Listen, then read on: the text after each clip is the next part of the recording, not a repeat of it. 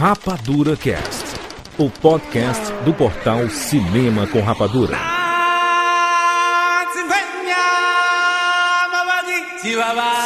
Wait.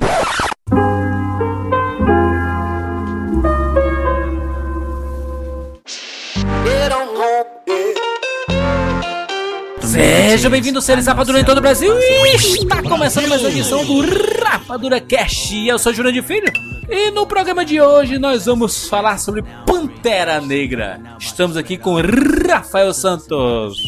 Jurandir Filho, literalmente foi demais pro meu coração. Excelente, Thiago Siqueira. Jurandir Filho, estou esperando mais pela mixtape do Ulysses Claw do que pelo Snyder Cut Liga da Justiça. What is love? Baby, don't hurt me. Don't hurt me no A more. música mais aleatória do mundo, né? Que o cara vai cantar a música dessa? Cara maluco. Isso é muito improviso, né, mano? Muito improviso, total. Bruno Costa. Vida longa ao rei Jurandir Filho. Ao rei Jurandir Filho ou ao rei T'Challa? Só pra Ao eu rei, saber, né? vírgula, Jurandir Filho. Frase clássica de O Rei Leão, hein? Ai, Jesus. É, Jurandir. É, foi Rei Leão que inventou a frase Vida Frase longa rei. clássica na Inglaterra, hein? Inclusive falam isso pro Scar, que é o rei do mal. Aham, tá bom. Vamos falar aqui sobre Pantera Negra, o 18º filme do universo cinematográfico da Marvel. Tem um link aqui na postagem que é basicamente uma tag com todas as edições que já fizemos sobre o universo cinematográfico da Marvel. A gente cobre o, o MCU desde 2008. Desde o lançamento do primeiro Homem de Ferro, que a gente está aqui acompanhando todos os filmes e continuamos nessa jornada no Rapadura Cast desde 2008. E no YouTube a gente está acompanhando, a gente fez vídeo, a gente tem vídeo de easter egg, tem vídeo detalhando alguma cena específica com spoiler, tem um monte de coisa, tem um monte de coisa, então Com tem spoiler conteúdo sem spoiler, olha aí. É só, é só seguir lá, que beleza. Exatamente, é muito fácil de encontrar os conteúdos, tem links aqui na postagem aqui. Não, não fique de fora, tá? Você, você escuta o Rapadura Cast e acha que a gente só tá fazendo isso, a gente tá fazendo um monte de coisa. Vamos lá falar sobre Pantera Negra com todos os spoilers. Obviamente, se você não assistiu, fique de fora. Ou então escute por conta e risco, que a gente vai revelar tudo aqui mesmo, tá? Vamos falar sobre Pantera Negra agora, aqui no Rapadura Cast. E aí galera, beleza? Aqui é o Cado Lopes, de Varginha, Minas Gerais. E? Bem-vindos ao mundo espetacular do cinema.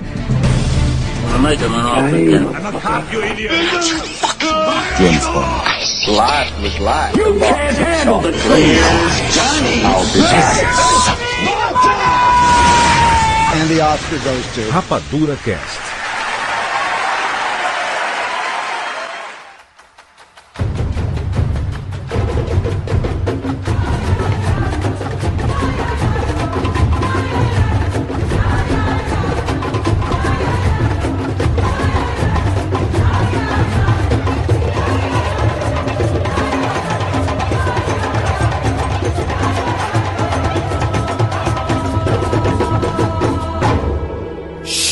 Aos cinemas o 18º filme do universo cinematográfico da Marvel. Aqui nós estamos na fase 3, indo para os finalmente da fase 3 do universo cinematográfico. E pela primeira vez nós vemos o Pantera Negra num filme solo nos cinemas. Gente, Coisa bonita, rapaz. Coisa bonita. Após a estreia de, do personagem no Guerra Civil, né? O personagem que roubou a cena. sim. E o filme já havia sido preparado com o Ryan Coogler contratado para a direção.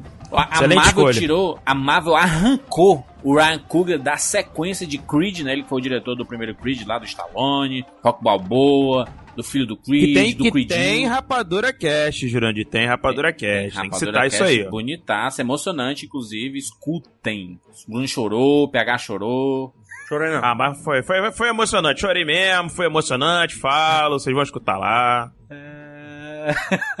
Olha só, vamos lá, Pantera Negra. Era um risco o filme solo do Pantera Negra Para ou não? com risco. Para com risco. Não, porque toda hora é um risco. O homem- Acho que não. Filme do Thor, um risco. Chega de risco da Marvel, não. Ah, eu acho que a Marvel já passou dessa fase do risco já, né, É, gente? de, 18 filme. A Marvel fez um filme com uma árvore gigante e um guaxinim É falante. isso que eu ia falar. Acho que o último risco, risco, assim, que a gente pode dizer, puta, mas tá correndo risco, gente, cuidado, hein? Tem que ter cuidado aí. Pode mudar a gente aí, a vida da gente. Foi o Guardiões da Galáxia. Depois que deu certo, cara. Fale Chega. tudo, né, PH? Fala sério. Ah, Acho que pode tudo.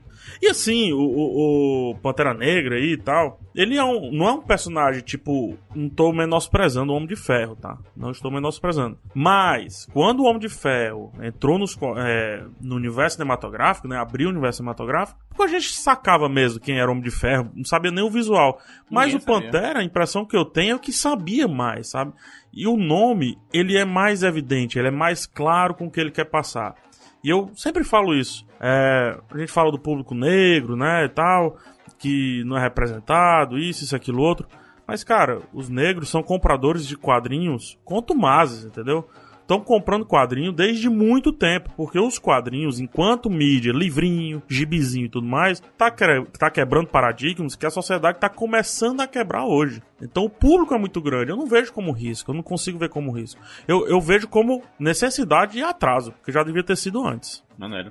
Pois é, eu também. Eu vou na linha do PH. Não vejo mais como risco. Eu acho que a, a Marvel ela já estabeleceu a forma de entretenimento. Eu até falei isso numa postagem do Facebook.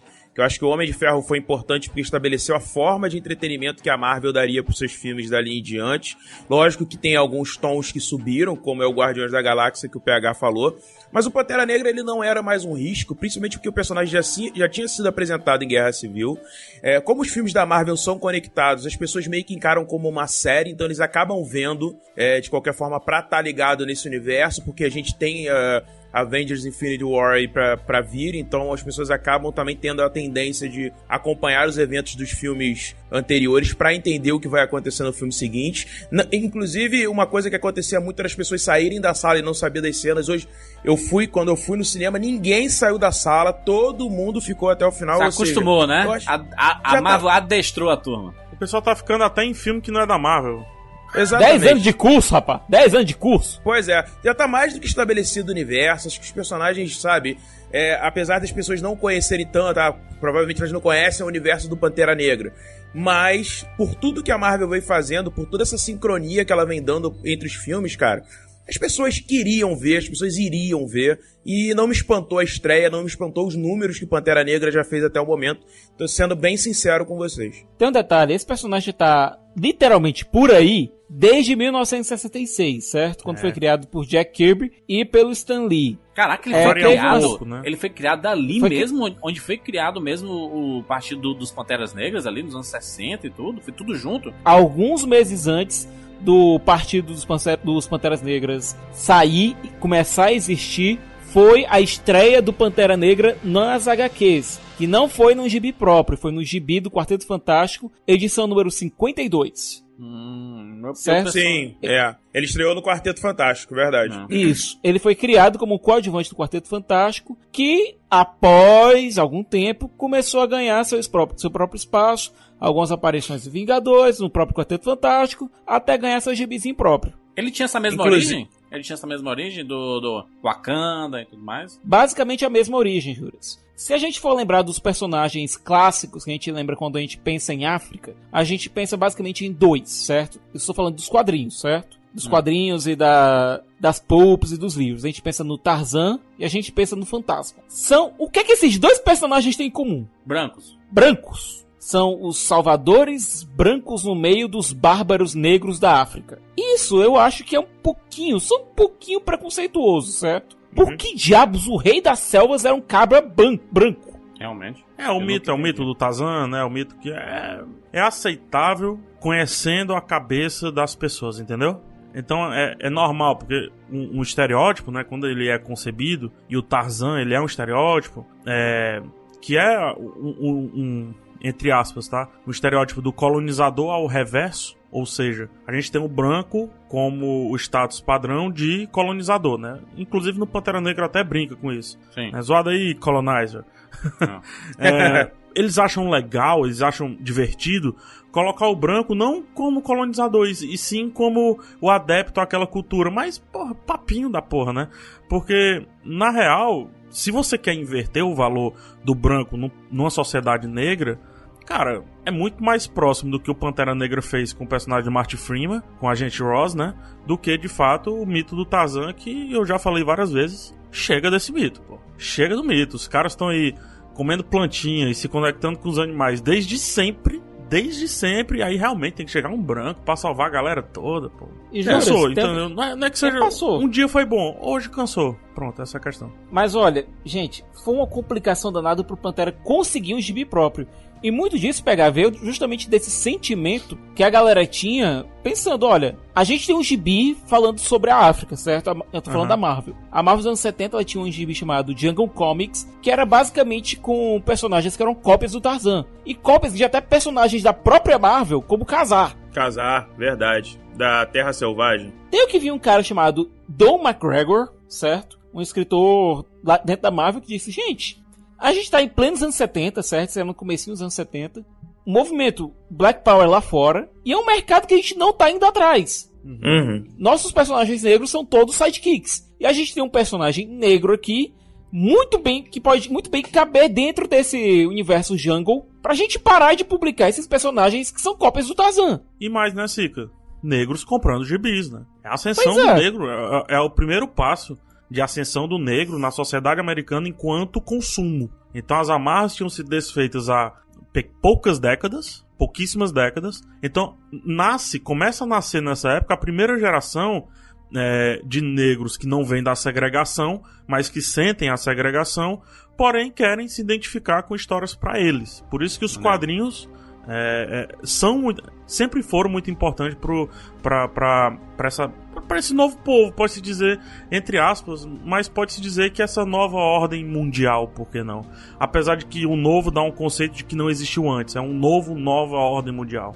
Se é que faz sentido. É, olha, é e- faz sentido, faz sentido. Interessante também que pegar só o gancho aí do que o PH tá falando, e eu acho que é isso é muito importante. Esses negros do movimento, né, é, Black Power, enfim, eles precisavam dessa identificação, né? A gente aí vai ter depois o Black Exploitation também, enfim, entre outros movimentos que vão tentar trazer essa identificação pro público negro. Então, personagens, su surgir esses personagens como o próprio Pantera Negra, Luke Cage também, né, Cicas? Uhum. É um personagem que vai, vai surgir aí nessa onda de, do movimento e tudo mais. É importante para que o negro consiga se ver é, estabelecido nessa mídia também, né? Eu acho que isso é, é, é um primeiro passo importantíssimo para que personagens como Pantera Negra e tudo mais, enfim, viessem a ganhar, obviamente, o seu lugar ao sol, tendo seus próprios, sua própria HQ e etc, etc.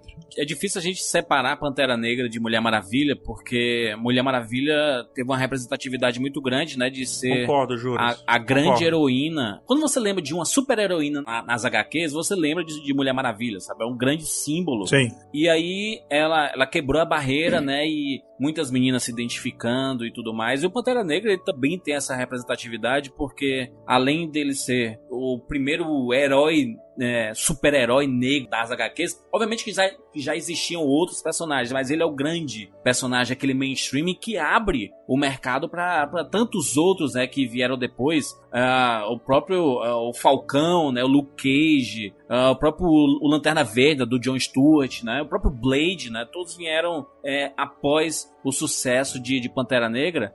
Mas é, mas é curioso que eu, que eu vejo o mesmo fenômeno que a gente viu em 2017 com a Mulher Maravilha acontecendo agora com Pantera Negra, sabe? O fenômeno da identificação, sabe? O fenômeno das pessoas felizes se reconhecendo no, no, no personagem. E isso é extremamente importante para um, um gênero de super-herói que a gente tem hoje em dia, né? É importante as pessoas ah, se verem nos personagens, mas sem ser aquela representatividade vazia, sabe? De, ah, vamos colocar por colocar, sabe? É, isso, para mim, na, na, na verdade, é até de, de serviço, sabe? Colocar por colocar.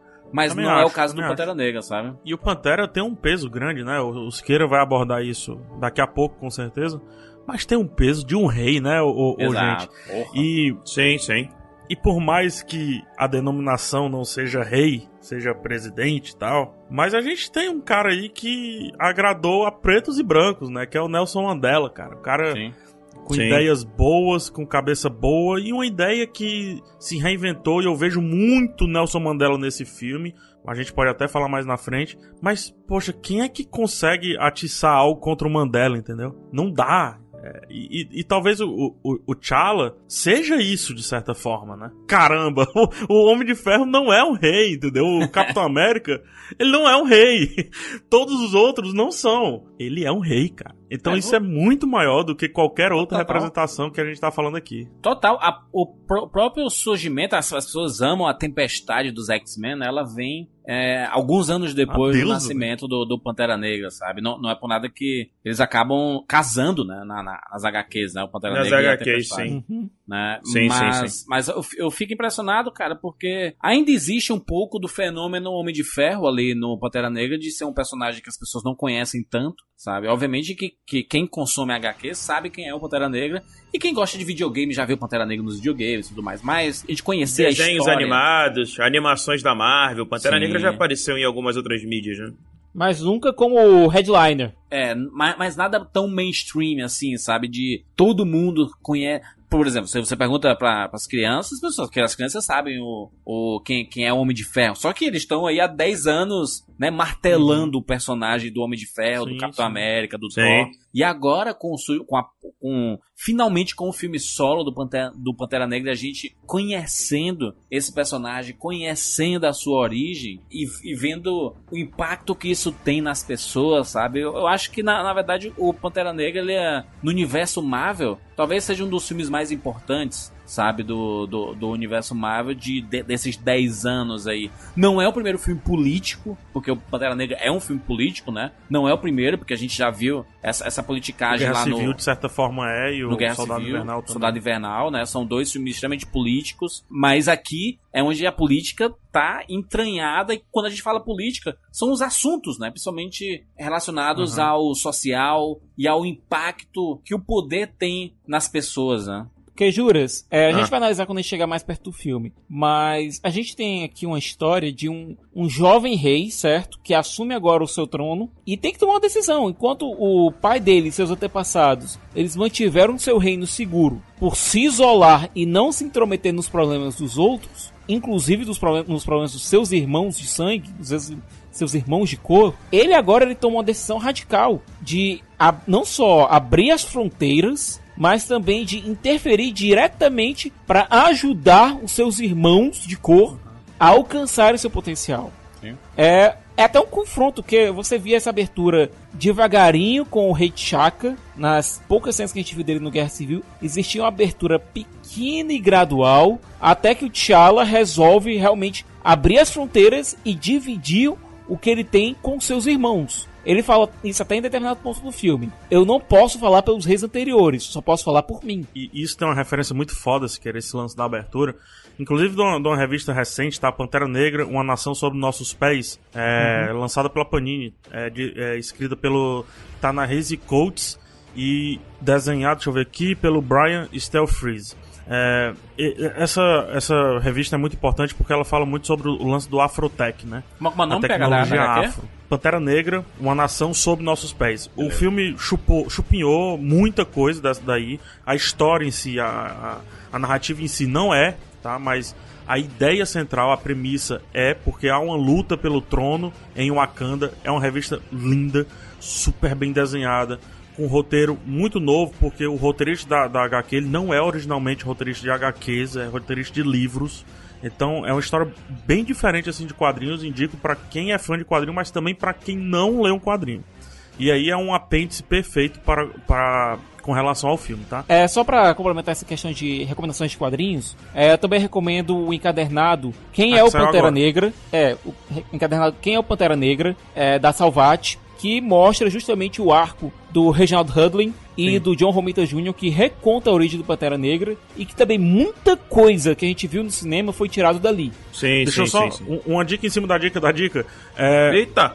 não começa por essa que o Siqueira falou, tá? Porque aí é um quadrinho mais true. Então algumas pessoas podem sim, sei lá, encrasquetar com o traço, que pra nossa época era massa, né, Siqueira? Mas John Romita Jr. talvez a, é, mas talvez as cabeças de hoje, a meninada, consiga gostar mais de uma nação sob nossos pés, daí você volta lá pra origem aí, que talvez você aceite até melhor a Gênese. Onde Ou, ou você pode também ver a fase dos Illuminati, onde tinha o Pantera Negra, que também é bem interessante. E você Muito pode louco. também conferir com a treta dele com o Namor também, que é muito legal. muito louco, Vale aí muito, a muito pena aí místico, vocês é muito místico. Conferirem. O Pantera Negra coleciona algumas vitórias surpreendentes, in- inclusive uma contra o Surfista Prateado, também vale a pena conferir aí na, na- nas HQs. Então, quem, quem quiser conhecer mais sobre o personagem, você vai achar muito material dele na fase dos Vingadores também. É, ele, ele, como membro dos Vingadores, tem muita coisa legal, muita coisa bacana.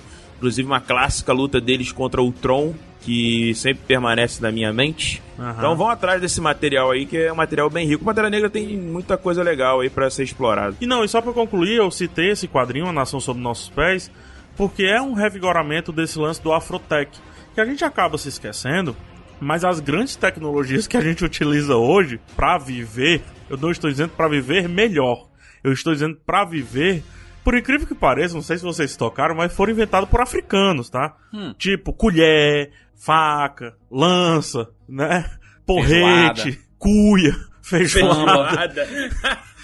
Macho, tudo isso a Essas porra toda sine saber, qua ó. non da sociedade, né? Jurandir, A África peraí, tá fazendo isso há muito tempo. Ô PH, ô PH, você mandou coisas essenciais pra pessoa viver, Jurandir me manda feijoada. Uma feijoada. Tá mentindo?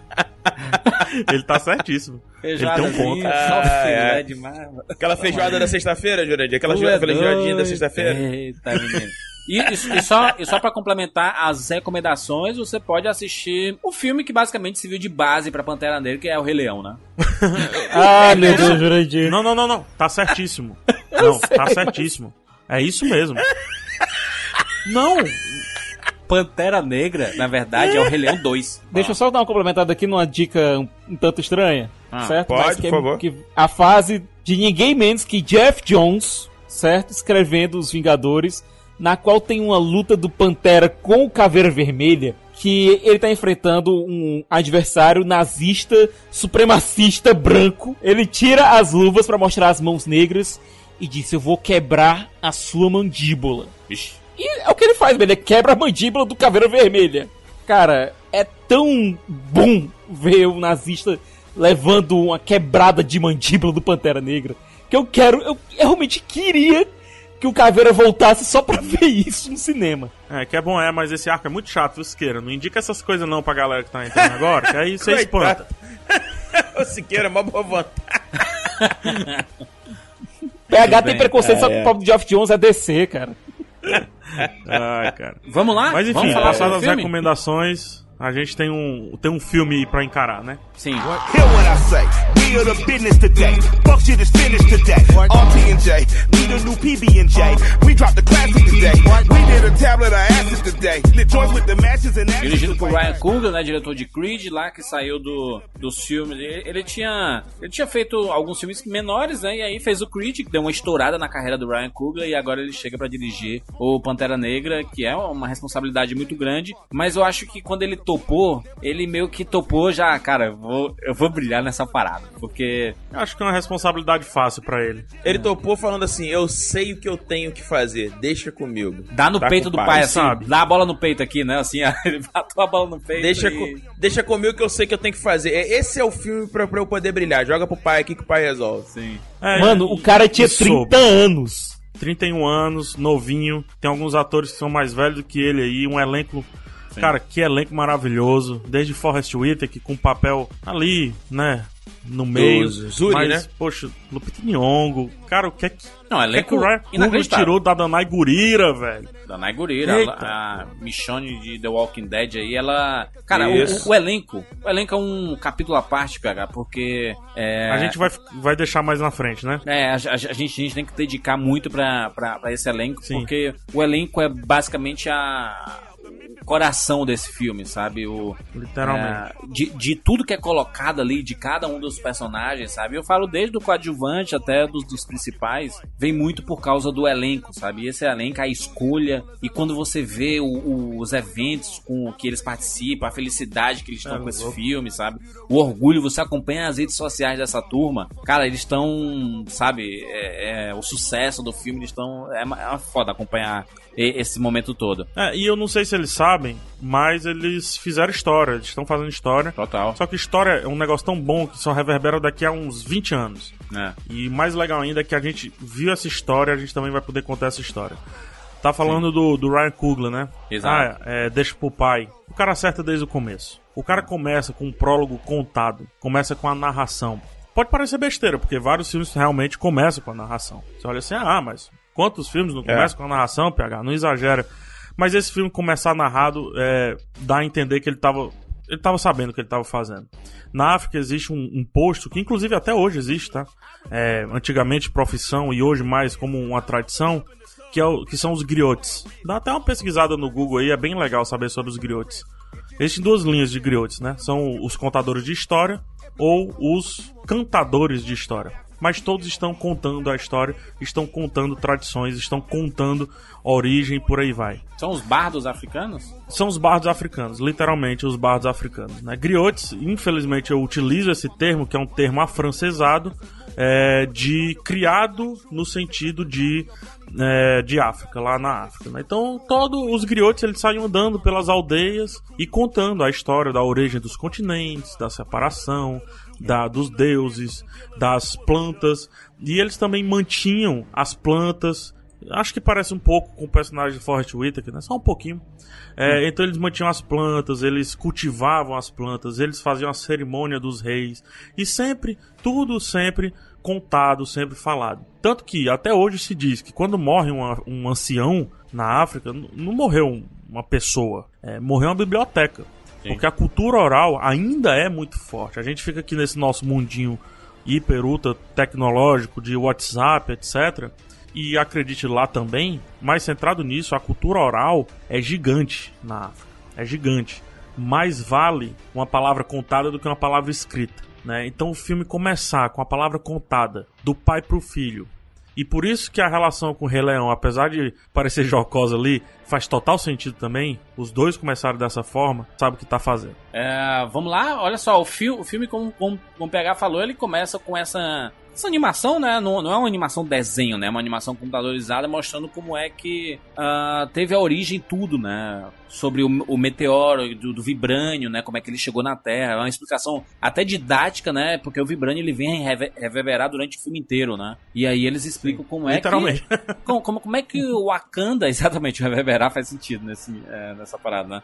É, como é que o Wakanda se desenvolveu tanto, né? Como é que eles usam o vibrânio? Como é que, que surgiram os primeiros Panteras Negras, né? A influência que tem do vibrânio e da, da, daquela, daquela aquela flor, né? Que é aquela fruta que A traz os poderes. com a natureza. Ex- Tá totalmente A Eva em com a formato de coração. Isso, isso é, é muito Isso. simbólico, né? É muito simbólico em muitos sentidos. Se a gente lembrar de um filme, do filme Avatar, do James Cameron, é, você vê toda a conexão da, da, da, daquela, daquele povo com a natureza, né? Uma árvore que é a árvore da vida, né? E então faz muito sentido, pelo menos em termos de contextualização, eles explicarem em poucos é, eu diria que é poucos minutos, dois minutos ali, é muito rápido o começo lá.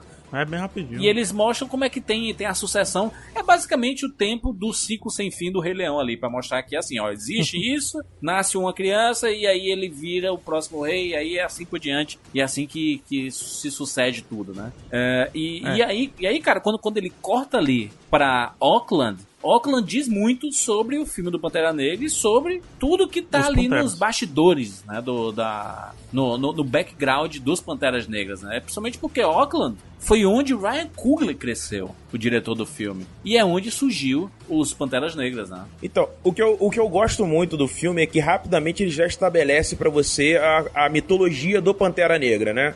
Da onde ele vem, o que, que criou o Pantera Negra, de que forma ele atua naquele, naquele pano de fundo, depois com a, a questão de se tornar um rei, enfim, a questão das guerras entre as tribos, como elas se uniram. Então tudo isso já estabelece para você rapidamente a mitologia, o que evita de ficar é, você cansando o espectador com uma narrativa Sim. muito longa sobre essa mitologia do Pantera que rapidamente ele estabelece. E ele faz esse flashback, né? Ele, ele volta no passado do Pantera pra mostrar pra você que isso ecoa no futuro. Então ele vai fazer. ele- No, ele vai pegar essa história é, pregressa, esse primeiro é, ponto do rei Chaka, pra que isso vai, em um determinado momento do filme, ecoar sobre aquele rei agora estabelecido que é o T'Challa, né? Então isso é, isso é muito legal. Essa brincadeira que o Coogler faz de voltar no tempo, é, começar lá no passado, mostrando quem era o Pantera Negra, depois vir pra Oakland, mostrar quem é o rei que antes do T'Challa e depois vir pro T'Challa, cara, é muito interessante. É, e também é um paralelo com velha política, nova política também, né? Também. Se você perceber bem, assim, é, os novos políticos, teoricamente falando, deveriam ser melhores, sempre melhores do que os políticos anteriores, porque tem uma gama de aprendizado maior, né? A tal Sim. da massa crítica de aprendizado para que se tornem melhores. E é justamente o que o T'Challa, por isso que eu acho o personagem, às vezes o pessoal tá falando um pouco da atuação de Chadwick e tal, eu acho super pontual, porque ele mantém uma calma, mesmo em certas adversidades, que é tudo que a gente espera de um governante. Eu não sei vocês aí, mas eu prefiro o cara relax do que o maluco que tá atirando pra todo lado, pegou a referência quem quis. E daí, é, e- e- esse lance da nova política pra velha política também é exposto no filme. Como ele chega a esse propósito, como ele chega a essa ideia, eu acho mais fascinante ainda.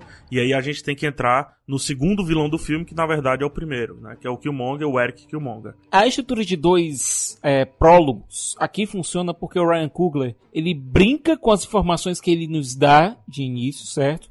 É Ele coloca, é, ele coloca aquele, aquele primeiro prólogo apenas para estabelecer a mitologia. Utiliza o segundo prólogo para brincar com as informações que a gente tem recebido. É a Sim. mesma coisa que os irmãos Russo fizeram lá no Guerra Civil. Que eles começaram com aquele prólogo mostrando a- o soldado invernal sendo ativado, indo cumprir a missão, mas não mostrando qual é a missão que ele foi cumprir. Mostra Sim. ele cumprindo a missão, depois voltando e pronto. É, sem mostrar a missão que foi cumprida. Ô, Cicas, só, só complementando o seu raciocínio, é essa brincadeira do campo de visão, né? O, o seu campo Exatamente. de visão em, em termos de espectador e o campo de visão do que realmente acontece, que o personagem vê e que você não vê. E, obviamente, a sua mente completa as lacunas, mas, como o próprio PH falou, e aí é muito inteligentemente o Kugler faz, ele brinca com essa ideia de complementar a, a lacuna, né? A complementar o que falta da cena, né? E é engraçado que se- você pensar nos últimos filmes da Marvel, é, a gente teve essa questão desse prólogo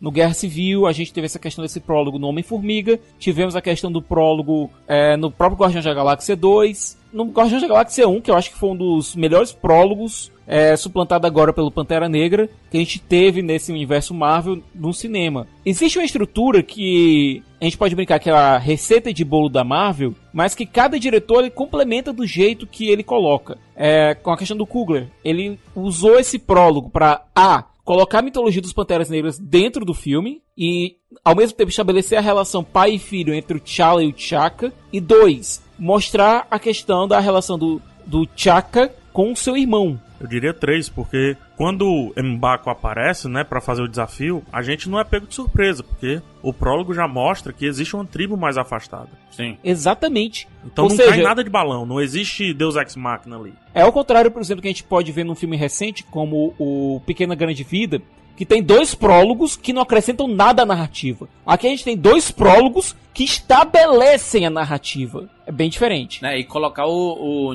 Njobo, né, o personagem do Stellar Brown, o irmão do, do Rei Chaka, é, é muito interessante porque ele- eles mostram que os wakandianos, né, eles, eles mandam, eh, aliás, o Wakanda manda alguns wakandianos pra, pra ficarem ao redor do mundo, pra ficarem sabendo do que, tá, War que, que tá acontecendo, são- são chamados de Sim. War Dogs, né, os cães de guerra, né. E o Njobo era o irmão do rei, ele tava em Auckland, né? E aí ele, ele, tá, ele começou a, a enxergar, porque ali era 92, né? Aque- Aquela data não é, virou à toa. Não é à toa, né? Tava acontecendo muitos, mu muitas situações em que é, jovens negros estavam sendo é, mortos pela polícia, né? A- aquela Hum. eterna briga que, que existe muito forte nos Estados Unidos e no mundo inteiro. Os tumultos de Los Angeles motivados pela prisão do Rodney King. Exatamente, na, exa- exatamente em 92, né? E aí o, o irmão dele, o, o irmão do Chuck, ele fala, cara, é- é, eu tô vendo muita coisa injusta acontecendo aqui e é um absurdo é, a gente ter uma tecnologia como nós temos na Wakanda e a gente não poder usar isso. Sabe, ao, ao nosso favor, sabe, para proteger os nossos irmãos, né? E, e, e esse conceito acaba reverberando no, no próprio Eric, né? No, no Killmonger, né? No, Ma- no Michael B. Jordan. Porque ele, ele vai mais com extremo ainda, hein? mais extremo mais ainda. extremo ainda. E aí conversa Porque o personagem muito... do pai dele, ele pelo menos teve o apoio de Wakanda. Isso. Né? Agora imagina o filho dele, o Eric, que foi deixado por Wakanda. É mais, é mais extremo ainda, e tem que ser. Ele basicamente foi abandonado, né? Ele acho, acho até que eles não nem sabiam que o Njobo tinha um, um filho, sabe? Porque Sabiam. Tanto é, Sabia, sabiam. sabia. Tanto é que o Chaka, ele diz que ele fez a opção de deixar De o menino proteger pra, o reino. É, proteger o reino deixando o menino pra, pra trás. É, isso é muito Sim. triste, né? Isso é, é muito triste e é uma covardia do, do, do pai do, do T'Challa, né? E, e isso, é, eu acho, acho bom isso, porque eles não querem mascarar a imagem do grande rei, sabe? Eu acho que eu acho legal isso. É, é, é, essa- essas obras que mostram que os grandes reis também são falhos, né? A própria a gente vê isso em Game of Thrones lá com Ned Stark, né? É que é, tem toda a moral em cima dele, mas ele é falho, né? Em algumas situações, você vê o próprio Senhor dos Anéis e outros, outras obras que tem reis, Você vê na própria biografia do Nelson Mandela. sim, exatamente, que eles ainda Entendeu? são humanos. né, Você vê na cometem biografia erros, de né? Malcolm X, Martin Luther King Exato. e vários outros. É, é interessante que a Marvel, ela criou, ela estabeleceu uma coisa de reis, assim, muito, muito bacana. Porque a gente tem o Odin como um, rei, né? E você vê que os erros, é, tanto do Odin quanto do Chaka, são muito parecidos em alguns pontos, né? O abandono, é, por exemplo, Hela foi abandonada, entre aspas, por Odin, né? Enfim, então a gente tem é, é, alguns espelhos aí dentro da própria Marvel que eu achei interessante. Não sei se o Coogler, o Ryan Coogler, quis trabalhar isso, mas se foi, foi bem uma boa sacada. Mas eu acho também que o prólogo, PH, ele ajuda a estabelecer a motivação do próprio vilão, né? Eu tô fazendo aqui entre aspas, porque a gente vai discutir um pouco sobre isso. Porque eles que são. Antagonista. É, antagonista é uma palavra melhor. Porque são visões diferentes de uma mesma realidade, né? Sim. Um, e eles são reflexos do próprio, dos próprios pais, digamos assim. Só que um rompe esse reflexo em um determinado ponto e o outro não. O outro continua entendendo que o que o pai prometeu, o que o pai mostrou era aquilo que ele deveria seguir como regra para sua vida, né? E talvez isso mostre o amadurecimento do, do rei que o, o, o T'Challa viria a ser e o despreparo do que o Eric não entendia é, dentro da sua própria realidade. né? Esse campo de distorção da realidade que eles criam em torno deles é muito interessante dentro da narrativa estabelecida. Eu deixa, eu- deixa- acho, acho que antes da, da gente aprofundar aqui nas motivações do próprio Killmonger, do, do Eric, né? é, acho que vale pontuar um pouquinho sobre o que era o, o Partido dos Panteras Negras, assim, pra quem para quem assistiu o filme e não, não sabe, porque tem muita coisa no filme, por mais que não seja explícito, né? É, o Ryan Coogler colocou muita base do que era o Partido dos Panteras Negras em alguns personagens, né? Em, em algumas motivações de alguns personagens. Então, eu acho que vale até uma, uma pequena uma pequena explicação, uma introdução a esse assunto. Se você quiser pesquisar mais, sinta-se à vontade por aí, né? Tá, é um assu- é um assunto muito difícil, mas o Partido dos Panteras Negras, é, resumindo em, em- em poucas palavras aí, porque é de uma complexidade muito grande e quem tende a colocar como, ah, são extremistas do mal, de certa forma, não tá errado. Mas também quem tende a colocar como extremistas do bem, de certa forma, também não tá errado. O Partido Pantera Negra eh, se autodenominava Black Panther Party, ou BPP, né? Que é o Partido do Pantera Negra para Autodefesa.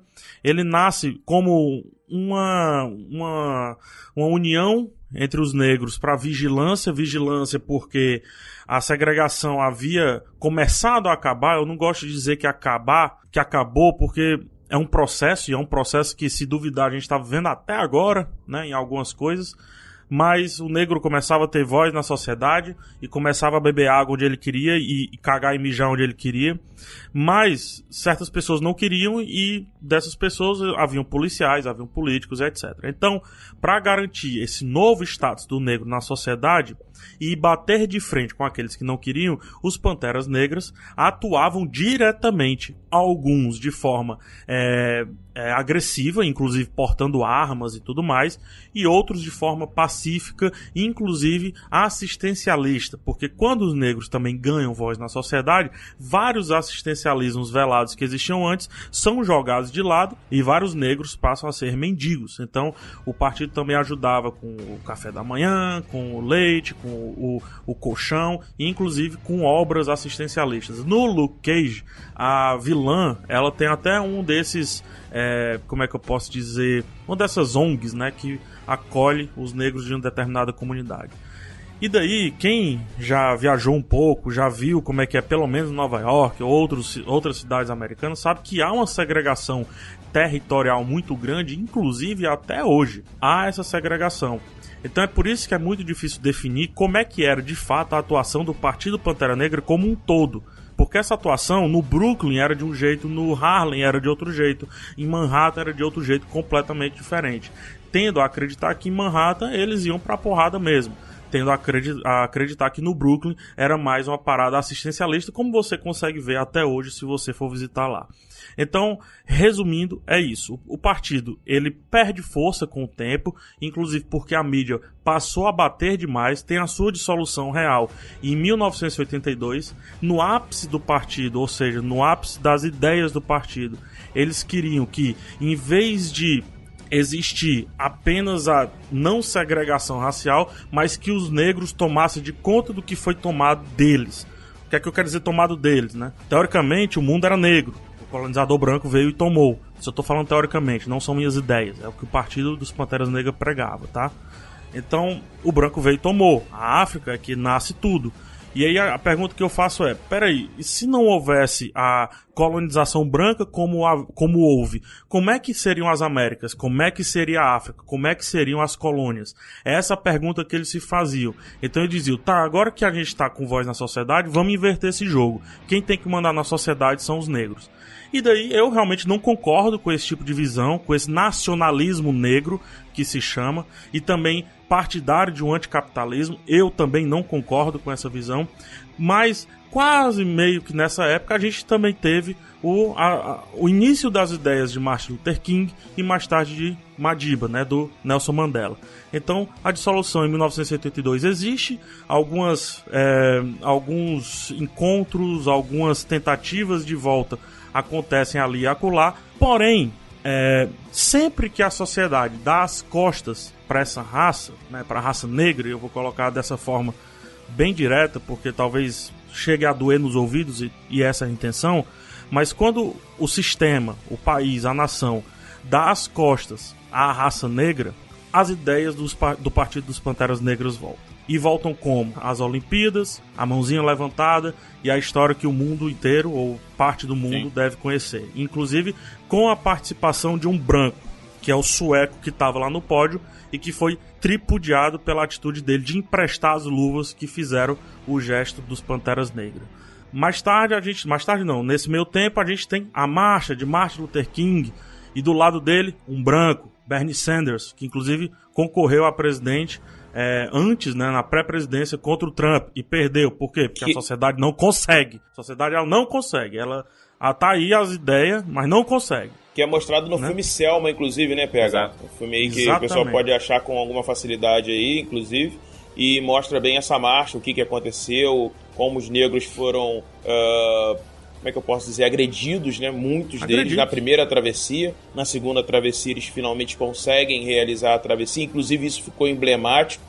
É, se vocês forem acompanhar, não sei quem acompanha o programa do David Letterman agora na Netflix, mas o primeiro convidado foi o Barack Obama e ele fala um pouco sobre isso. É, e eu acho que vale, vale. Tudo que o PH tá falando aqui é importante sim pesquisar. É importante a gente saber o porquê nasce o Partido dos Panteras Negras.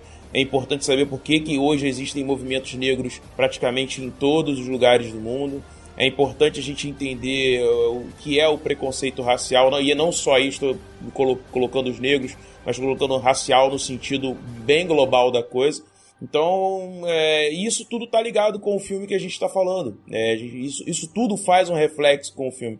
Porque eu vou, vou ser pai agora, a maioria da pessoa tá sabendo, né? E eu fico muito preocupado com o que a minha filha vai ver no, no futuro. Será que ela vai ter ícones, pessoas, personagens é, que ela possa se inspirar? Entendeu? E eu vejo no Pantera Negra um, um não um rompimento no sentido de, de trazer um novo ícone, porque o Pantera Negra já existia enquanto ícone, né?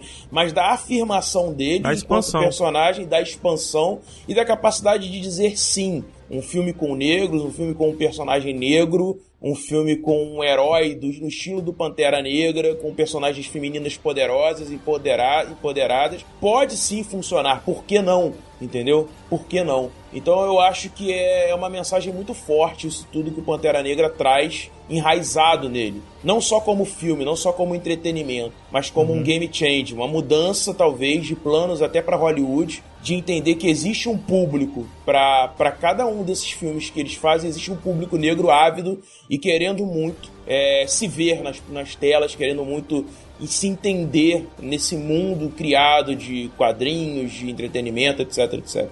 Sempre que a sociedade falha, sempre que o Estado falha, sempre que o mundo falha, sempre que as pessoas falham com uma ou classe social, ou raça, ou povo, ou Gênero? seja o que for, gênero, seja o que for, absolutamente tudo, há o retorno, né? Há o backslash dessa falha. E recentemente a gente volta a viver o que foi vivido nas Olimpíadas, o que foi vivido em 66 com a fundação dos do Partido dos Panteras Negras, e também, por que não, na década de 70, é, o negro tendo voz, inclusive artisticamente falando. Mas volta a acontecer agora com o futebol americano. Quem quiser seguir é um negro muçulmano, o Kaepernick, resolveu se ajoelhar perante o hino nacional por achar que o hino não o estava representando diante da violência que os negros estavam sofrendo. Estavam não, estão sofrendo na sociedade. Então, Raio Negro, que é um herói recentemente na Netflix, o Sim. primeiro episódio aborda esse lance de o cara separado e não tô reclamando de ser revistado, não tô reclamando porque isso é segurança e, e se eu quiser me se eu quiser não, se a sociedade quiser sempre submeter a segurança de todos a me revistar ou a revistar todos que estejam nessa conversa, eu sou completamente a favor. A questão é a forma como algumas cores, colocando assim, são abordadas e outras cores são abordadas. E aí é, esse movimento está voltando, vários atletas negros estão se ajoelhando perante a vitória do Trump, em primeiro lugar, as declarações do Trump, em segundo lugar. É, de fato, foi democrático, mas o fato dele falar e como ele fala sobre determinados assuntos acaba gerando revolta. As pessoas estão se ajoelhando, os negros estão se ajoelhando. Mais uma vez, para mim, uma, é, uma, uma clara comunicação que há esperança na sociedade. Vários brancos estão se ajoelhando também.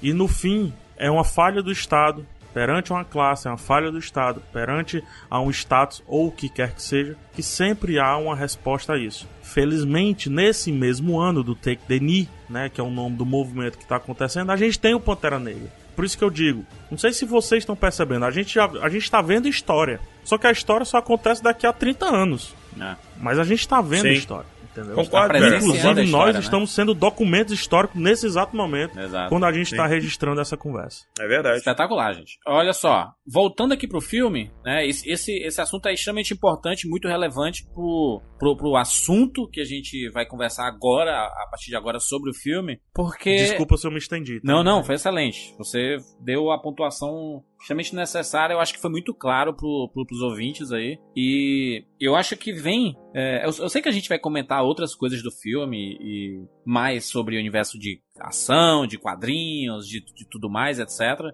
É, mas eu acho que falar um pouquinho sobre esse, esse personagem do Killmonger, do Eric, do Michael B. Jordan, que é excepcional, ele tá. é- é- é- eu acho até que se o, o, o Chadwick Boseman ele não tivesse sido escolhido antes pra viver o Pantera Negra, o, o Ryan Coogler te- teria escolhido o Michael B. Jordan pra ser o, o Pantera Negra. Porque, pelo amor de Deus, esse, esse ator é fantástico. Mas ele entrega um Killmonger, um personagem que você consegue compreender pela primeira vez no universo Marvel aqui, tirando o Zemo, o, o Zemo a gente consegue compreender e é bem mais sério, mas ainda assim tem um. O Abutre uma, também. Uma coisa ali. O, o Abutre no, no Spider-Man também. Mas aqui, Sim. aqui você consegue compreender e se colocar na pele desse personagem. Dizer assim, cara, imagina você, é, você, você tem seu pai, seu pai é morto, deixado de lado pela nação que ele representava, a nação que ele sempre falou bem, é tanto ele, que, ele, que ele Ou contava, seja, o né? Estado falhando. Sim.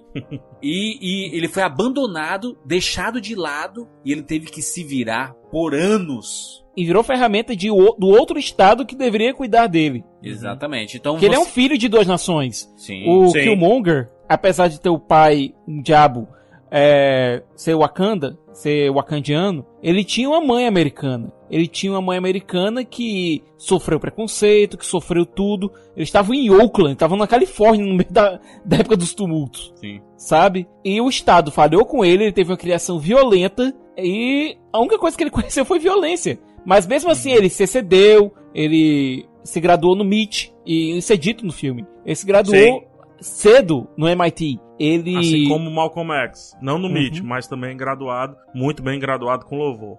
Exatamente. E a partir daí ele começou a quê? Ele foi pro exército, começou a lutar. Depois se tornou mercenário. Porque tudo que ele conhecia era violência. Sim. Ele foi originado na violência, né? Pois é, e na mente dele, e eu acho que se um diabo ele criou o filho pra ser um revolucionário, e a gente via isso naquelas cenas de flashback que estabelece que ele estava tentando ir pra luta armada pelos irmãos, pelos irmãos de pele, de cor. Logo depois, o, o Eric ele viu o pai ser morto porque resolveu ir pra essa luta e ele tomou as armas do pai. E isso é feito de maneira quase que literal quando a gente vê a sequência de do Eric Killmonger, quando ele toma a, a erva em formato de coração e tem o seu confronto com o pai, seu encontro com o pai. É, ali, ali é, É um muito- personagem fortíssimo. É, um- é mu- é muito forte, é muito complexo, né? Ele não é, ele não é superficial, porque como- quando a gente assiste o filme de super-herói, normalmente os vilões são superficiais, né? Assim, olha, ele quer conquistar o mundo, então a gente tem que juntar um time aqui pra vencê-lo, ou a gente tem que, é, o, o protagonista tem que se entender como herói, se aceitar como herói e resolver a situação contra esse vilão que quer conquistar o mundo. Aqui não, aqui é um negócio muito pontual, é, é um, é um dos melhores vilões desse universo Marvel, sabe? Porque ele não, ele Com não, certeza. ele não é fácil de explicar. Então, eu, eu gosto muito, ô, Jurandir, do que o, o PH falou. Desculpa te interromper. Mas eu acho que chamá-lo de vilão é até um pouco falho da nossa parte, e aí eu me incluo nisso também, quando eu o chamei. Porque antagonista é um nome muito melhor. Porque, na verdade, o, o Killmonger é quase um espelho é, refletido do, do, do Pantera Negra, né? Do que não deu certo, né? Sim. Como o próprio PH falou, de um Estado falido, de uma mentira, de um rei que prefere proteger o seu reino do que seus próprios súditos, né? Do não entendimento das partes sobre o que deveria ser feito, sobre a não atitude pacífica e sim atitude violenta. Então esse reflexo ele fica muito claro e eu até acho muito interessante o Ryan Coogler- Coogler colocar isso. Os dois são panteras negras no final das contas, né? Tanto que o Monger quanto o próprio T'Challa, mas são panteras de formas muito diferentes. E eu acho muito interessante que ele estabelece na narrativa tanto a ascensão quanto a queda desse rei, mas ao mesmo tempo a queda é totalmente justificável, porque esse, esse rei que o T'Challa é naquele momento é um rei que nada é mais do que o reflexo do próprio pai. E ele precisa ver nas falhas do pai aquilo que o transforma num rei muito melhor, entendeu? Por isso que a narrativa trabalha o, tão, o psicológico tão bem do- do- dos personagens e os torna tão interessantes, porque ao, ao decorrer da jornada eles saem do ponto A e vão ao ponto B e você vê a transformação ocorrendo. Não é como muitos personagens que chegam ao final, ao final de seus filmes e eles são basicamente o mesmo personagem que iniciou o seu filme, entendeu? Então a Marvel consegue pela primeira vez, de forma muito, é, muito forte, fazer isso. Né? É, e, e- e, Brunão, a resposta tava no filme, né? Uma das anciãs que tá no conselho do, do, do T'Challa, ela fala, né? Ó, a gente não tá precisando de um guerreiro nesse momento, não, Zezinho. A gente tá precisando de um rei. Exato. E é justamente o que ele é no final, né? No final, ele luta o mais próximo do que lutou Martin Luther King que lutou é, o Nelson Mandela, né? Ele luta construindo possibilidades de uma ascensão potencial dos negros naquela sociedade ali de Auckland. Principalmente na. Naquela comunidade de Auckland. No, no, no finalzinho do filme e na primeira cena pós-crédito. É no né? finalzinho mesmo, na abertura, quando ele pratica uma política de abertura. Convido inclusive a assistir o filme Invictus, Excelente. é, protagonizado por Nossa, Matt muito Damon. bom, muito né, bom. quando o, o Morgan Freeman, o eterno Nelson Mandela, ele fala pros negros na- do partido dele, a galera dele, ele confronta dizendo, gente, vocês vão fazer a mesma coisa que eles estavam fazendo com a gente? É, é sério? É isso que vocês querem? É essa a ideia de vocês, né?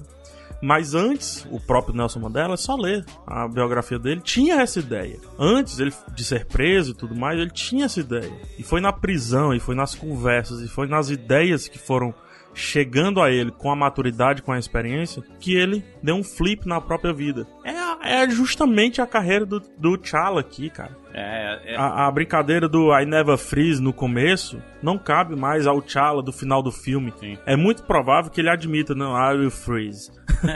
Não, é muito provável que ele admita E, ao e- final. e mais, né, entendeu? pegar, se você pensar, o, o Killmonger e o T'Challa, eles se comportam muito como o Magneto e o Professor Xa- Xavier, né? Eles, eles, que- Completa... Juras, perfeito. eles, querem def- Perfeito. eles, querem, eles querem defender a mesma turma, só que um pelo lado pacifista e o outro Perfeito. cansei dessa porra, entendeu? Vamos, vamos, vamos, Perfeito, vamos perfeito. se juntar pra, pra quebrar todo mundo.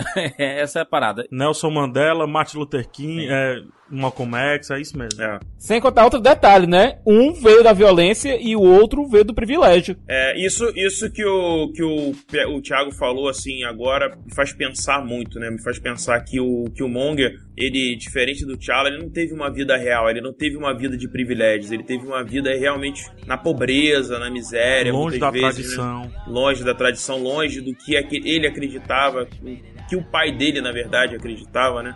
Então, se a gente pensar o. Existe uma parte do filme que é muito interessante, eu gostaria de analisar ela com vocês, se vocês me permitirem, que é a luta entre o Killmonger, a primeira luta do Killmonger contra o, o T'Challa. E fica claro, nítido, que ele é um lutador melhor, Sim. que ele é um lutador mais Muito mais preparado. treinado, né? Mas, mas fica também claro que o T'Challa parecia estar com vergonha de lutar contra ele. Mas uma vergonha que é, é nítida pelo fato dele não acreditar no que o próprio pai tinha feito. né? Porque quando a gente entende os erros dos nossos pais, quando a gente vê que o nosso pai, aquele que era o nosso herói, também é falho, também é humano, também erra. Eu acho que isso dói muito mais. E isso mostra a derrota. Aquela derrota não é uma derrota só física. É uma derrota. O PH deve lembrar do programa que a gente gravou sobre o Rock Balboa. É, é uma derrota muito mais moral, é uma derrota muito mais psicológica, entendeu? O Killmonger inflige a ele uma derrota do tipo: o seu pai me abandonou, o seu mundo me abandonou, vocês me criaram e agora vocês me rejeitam como seu rei? Eu tenho tanto direito a ser rei quanto você tem. Fantástico. Entendeu? E é esse diálogo que fica claro ali que o T'Challa não consegue entender e por isso ele perde. Ele não perde só porque ele é um lutador pior, mas ele perde porque o psicológico dele estava tão abalado com o erro do próprio pai e com os erros que ele vinha cometendo que nada mais cabia ele fazer do que ser derrotado naquele momento. É, tanto é, Bruno, que ele só consegue sobrepujar o Killmonger depois de confrontar o pai. Quando Exato. ele se submete novamente à erva do formato do coração, ele volta, confronta o pai, joga, olha, eu preciso voltar pra corrigir o erro que você cometeu. Sim. E O isso mais interessante, Sica, é que ele não cita só o pai, ele cita todos os Panteras Negras que vieram antes, né? Isso é que é interessante, né? Ele atribui Porque a todos você- eles o erro. Se você notar o ciclo, o ciclo ao redor do Pantera, ao redor do T'Challa, você tem o personagem do Daniel Kaluuya, que é um cara que ele considera como um irmão, que é o chefe da tribo da fronteira, Sim. que ele perdeu ele perdeu os pais no ataque do Ulysses Claw e ele a forma como ele quer ir ao mundo, como ele quer que o Wakanda se mostre ao mundo, é através da violência. Porque a única coisa que ele conheceu de fora foi a violência. Ele conheceu a Sim. paz dentro de Wakanda, mas a violência que veio de fora. É, no caso do, Então do, do quer- Daniel Kaluuya, eu sei que era o- ele, é o Akabe, né? E ele aí, ele, ele, faz, ele, ele é o chefe Wakabe. de segurança da tribo da fronteira, né? Que é a, que é a parte que protege a entrada de Wakanda foi quando o Ulysses Claw, né? O Andy Sucks, ele tentou invadir e aí os pais dele acabaram sendo mortos, né? A gente deduz, Sim. Juras, que os pais dele também eram chefes de fronteira. Sim. Portanto, era, a prime- era uma primeira linha de defesa com- que o Claw perfurou. Portanto, eles devem ter sido os primeiros a morrer Sim. no ataque do personagem do. Daniel Kaluuya, eu acho. Eu acho bem ok, mas no final, quando eles lutam e levantam o manto como escudo, cara, isso, é, isso tem tanta coisa, tem tanta interpretação, cara. É um manto super tradicional que foi perdido com o tempo, os negros nem utilizam mais, poucos africanos utilizam. E os caras levantaram o manto como uma arma, uma arma inclusive de defesa. Caramba, é muito Ah, né? forte, isso é muito forte. É um manto muito- tecnológico, Aliás, né? Que, que figurino, né? Que figurino É, que esse filme tem, né? Cor, Olha, né? As Cor, cores do filme. coisa A linda, que trabalho de cor, que paleta significativa. Pena que um pouquinho estragado pelo CGI. É, o pouquinho CGI estragado deixa, pelo deixa a CGI. desejar, Ô, ô, ô, realmente. PH, a- a- realmente. aquilo Mas- que a gente, a gente tava. A gente foi começar a assistir o filme, a gente notou isso, né, PH? Que a- as cores estavam meio saturadas, Satura. né? Assim, pra. do talvez- próprio IMAX, pra destacar, né? Quando talvez. passou o símbolo do IMAX, aí eu disse, fala, Júlio, está mais azul, tá, mudaram o símbolo. Aí depois que a gente caiu a ficha, ah não, cara, a saturação do filme tá- deve estar equilibrado para a saturação do filme, né? Que é alta. A saturação do filme é bem alta. E eu acho que tem que ser, né? Contraste alto para dar Sim. o preto mais preto, né? O azul mais azul, o vermelho mais vermelho, mas também uma saturação alta pra estourar na tela, pra deixar cítrico, porque sabe, daquela parte do Brooklyn mais perto da ponte não, a parte do Brooklyn mais de dentro. Eu tive o prazer de andar de ônibus nessa parte do Brooklyn lá em Nova York. Eu não, não vejo cinza, não. Eu só vejo amarelo, roxo, sabe? É aqui dali. então, é uma representação também muito forte. É muito interessante isso porque o- a Pantera Negra, na noite, ela não é negra, né? Ela parece mais azulada, né? Por causa da lua, do Isso. tom da escuridão Moonlight, e meu tudo mais. Moonlight. Exatamente. Então tem essa brincadeira sim, concordo com você. Ela é muito interessante, inclusive. É, a fotografia do filme eu- achei incrível, principalmente a, a parte onde ele encontra o pai dele. É, você vê o, o, o, o background, né? Você vê o, o plano de fundo assim, e você tem um céu. Aquilo ali é Pride Land, né? Pride Land é, é o Rei Leão, né? Só com a saturação Mas roxa, é. né? Mas é isso mesmo. Mas é E- justamente isso mesmo, é tradicional. A árvore do Rafik, A igual. árvore. E olha, Exatamente. enquanto os efeitos são práticos, a fotografia fica maravilhosa. Aquela quando cena que CG, eles né, estão indo nos barcos é, pra, entre aspas, Pedra do Rei, lá pra Cachoeira do, do que confronto. coisa linda aquilo dali. cataratas Onde tá do todo mundo dançando. É muito bonito, muito bonito que eles batem, as, as Dora Milaje batem com a lança assim, né? Nossa, que, que lindo aquilo. Não, a olha, mescla, quando né? você vê a, a mescla do, do, do tribal, cultural com o tecnológico, eles fazem de forma Sim. espetacular, sabe? É, é isso que, o- Uhum, que o-. PH falou da tribo da fronteira usar o manto como escudo e, e, e o escudo realmente funcionando, porque ali existe uma tecnologia né, ah, Sim, funcionando que realmente É funciona como escudo, né? né? O Afrotech. Fantástico. Bem-vindos ao Afrotech. Só, só complementando isso que o Sikas falou, fica uma dica. É, assistam um clipe chamado Afro Rap, é, rap com E, tá? Não é rap com A. E é do Fantástico, maravilhoso, gênio, Rincon Sapiência. E lá tem, ah, sabe aquelas dancinhas que tem lá na ida pra Pedra do Rei? Sim. Sabe aquela. As mãos vivas, os ombros dançando, as pernas dançando diferente do, do tronco superior Lupita e Nyong'o, tudo Lupita mais. Nyong'o, a Nakia dançando. Lupita Nyong'o, sensacional. Essa mulher é demais, essa mulher é demais, gente. Ah, enfim, tem lá no clipe do, do, do Rincon, vulgo Manicongo. Então, dê uma assistida aí pra você se identificar e ver que não é criado pro filme. Na verdade, é inspirado Sim. porque existe isso. Esse figurino, esse, esse figurino, você- ele, ele é bem diverso, né? E você consegue enxergar ah, da onde é cada um deles ali, sabe? Pe- pelo, pelos Sim. típicos é, traços da- da- das roupas. Eles não precisam estar com as mesmas cores. Só que existem particularidades que só a tribo da fronteira tem, sabe? E, e isso, isso é, é muito legal e é um cuidado que eles tiveram. A gente tem o personagem do Daniel Kaluuya, que, é, como eu já falei, o que ele conheceu de fora foi a violência. Mas você tem a personagem da Nakia, que é a personagem da Lupita Nyong'o, que ela tá literalmente lá fora. Ela é espiã de Wakanda no mundo exterior. E quando ela Sim. vê violência contra os povos dela, ela não quer ajudar apenas com violência. Ela não quer agir apenas com violência. Ela sabe que o Wakanda tem mais a oferecer além disso. Você tem a Shuri a, meu Deus, a lindíssima Shuri, vivida pela Letitia Wright, que ela encara o mundo exterior não com medo, apesar de não conhecê-lo, ela encara com curiosidade. Tanto é que Mas quando ela é ela... uma cientista, É né? prodígio mais pra caramba, hein? Não, não isso, é né? só isso, não é só isso. Imagina, é, quando ela, ela vai ao mundo exterior pela primeira vez, junto do irmão, e ele diz, olha, eu vou te levar pra Califórnia. Ela diz, oh, você me trouxe aqui pra Oakland, eu queria... Pensei que você ia me levar pra Disneyland ou pro Coachella, sabe? Ela tem curiosidade sobre a cultura exterior, ela, te- ela quer saber, ela quer se divertir com a cultura exterior, ela não tem medo. Ela basicamente conhece É. pela, pela internet, né, Siqueira? Porque ela, ela usa as ro- roupas com referências à, à cultura pop, ela escuta hip hop toda hora. Então, ela- Eu acho engraçado Tá quando ela mostra pra ele o, o- a sandália. Calça essa sandália aqui que eu fiz. Aí ele vai, aí a sandália se molda ao pé. A piada muito boa. É, criei isso aí e dei o nome de tênis. Que, na, Ó, que, na verdade tem uma piada em inglês, o Siqueira pode É explicar melhor, mas sneakers, é sneakers, né? Que é de sneak, que é de leve, de. E na surdina, não faz- e na surdina. é, exato. Ah, ela, ela é muito. Cara, essa menina tá aí, tô torcendo pra ser a Iron Heart, os meninos já falaram no vídeo, Sim. mas eu estou aqui. é, inclusive, a- as pessoas fazem petições idiotas, né? Faça uma petição bacana aí, pedindo pra ela ser Iron Heart, que eu assino. Ela vai ser a substituta do Homem de Ferro, viu? Vai ser a, a nova Tony Stark, na verdade vai ser a Shuri, dona disso tudo. Eu não torço pra ela ser Iron Heart, eu torço pra ela ser a mentora da Iron Heart. Por quê? Por mais que a gente ame a Shuri... Você pensa pequeno. Pera aí, pera aí. Deixa eu explicar meu ponto. Pera aí. Por mais que a gente ame a Shuri, a gente ama. Todo mundo, eu acho que é consenso aqui, né?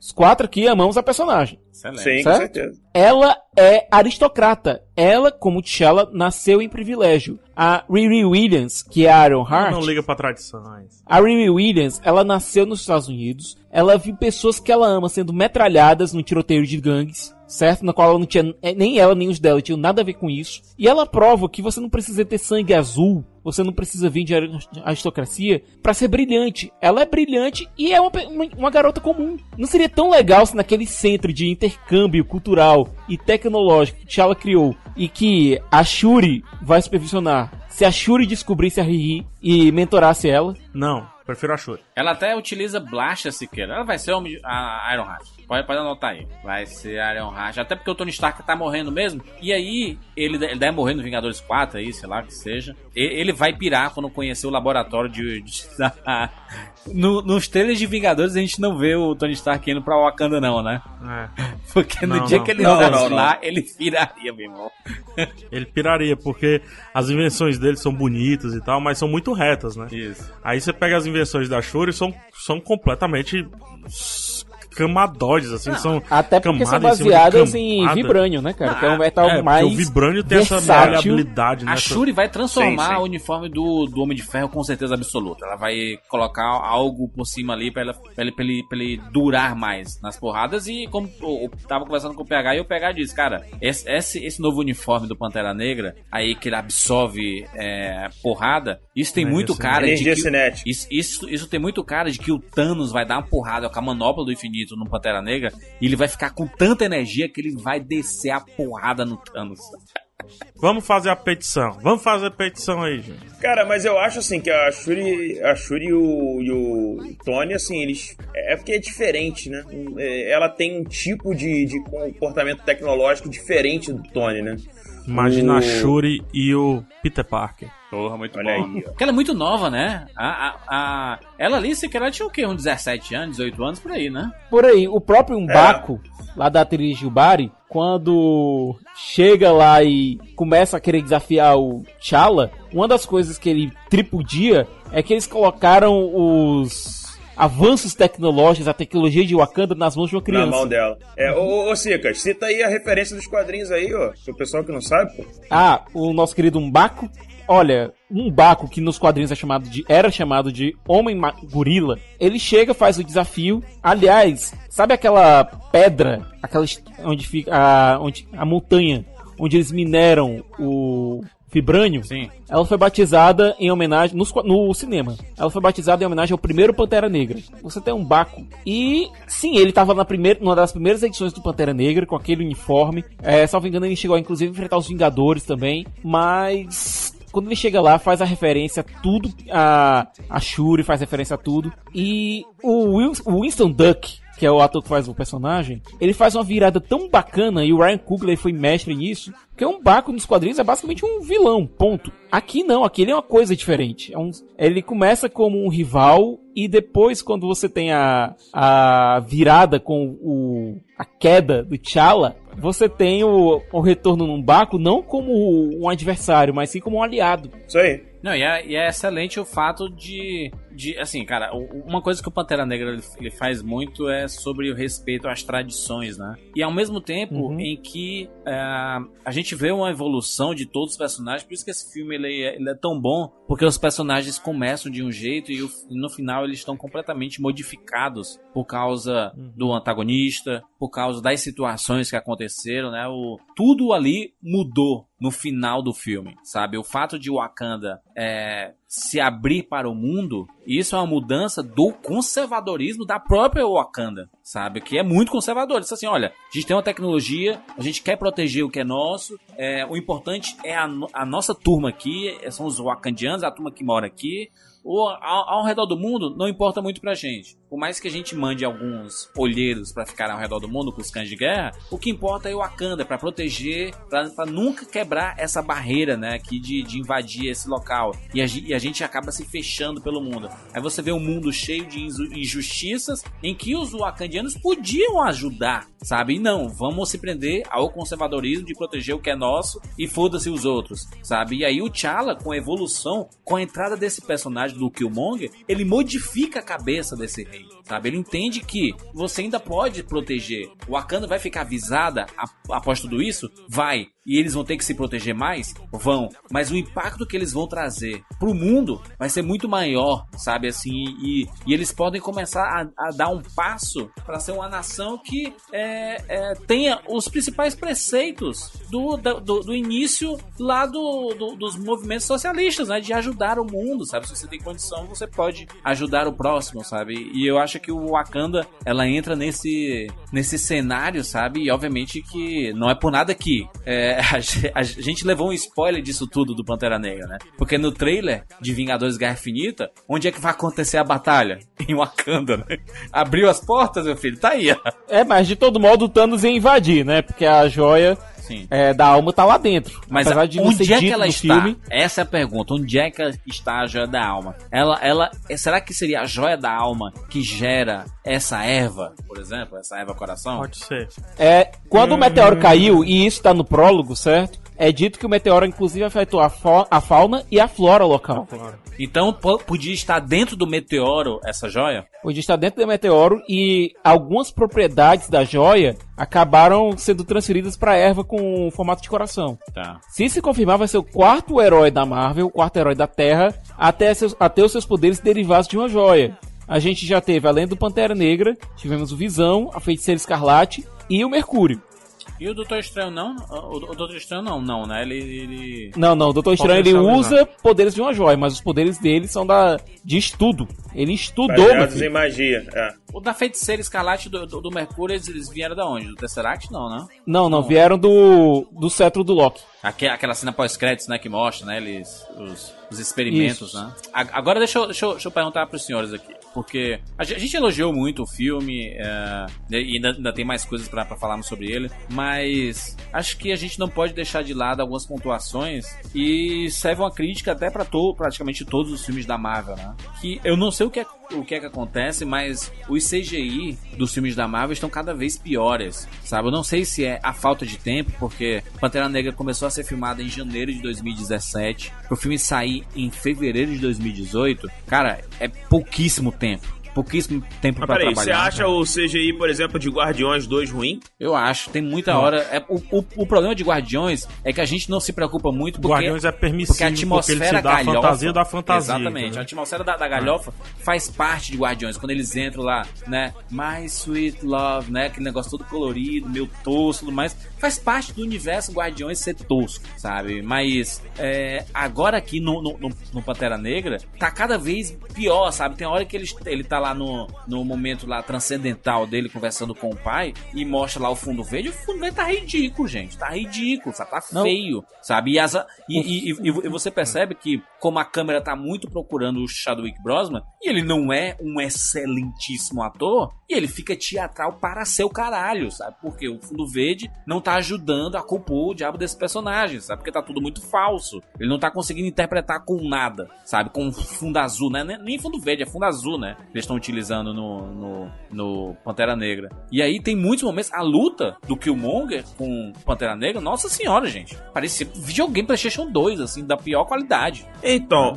mas aí eu tenho alguns pontos pra levantar. Aquela cena de ação que eles estão lá no. Se não me engano, na, é, na Coreia, não, lem- não lembro agora. Ciclas, Sim. onde é que é Coreia aquela do cena Sul. de Na Coreia, ação? na da Coreia. Coreia, né? Coreia. Busan, eles pegaram o trem para Busan.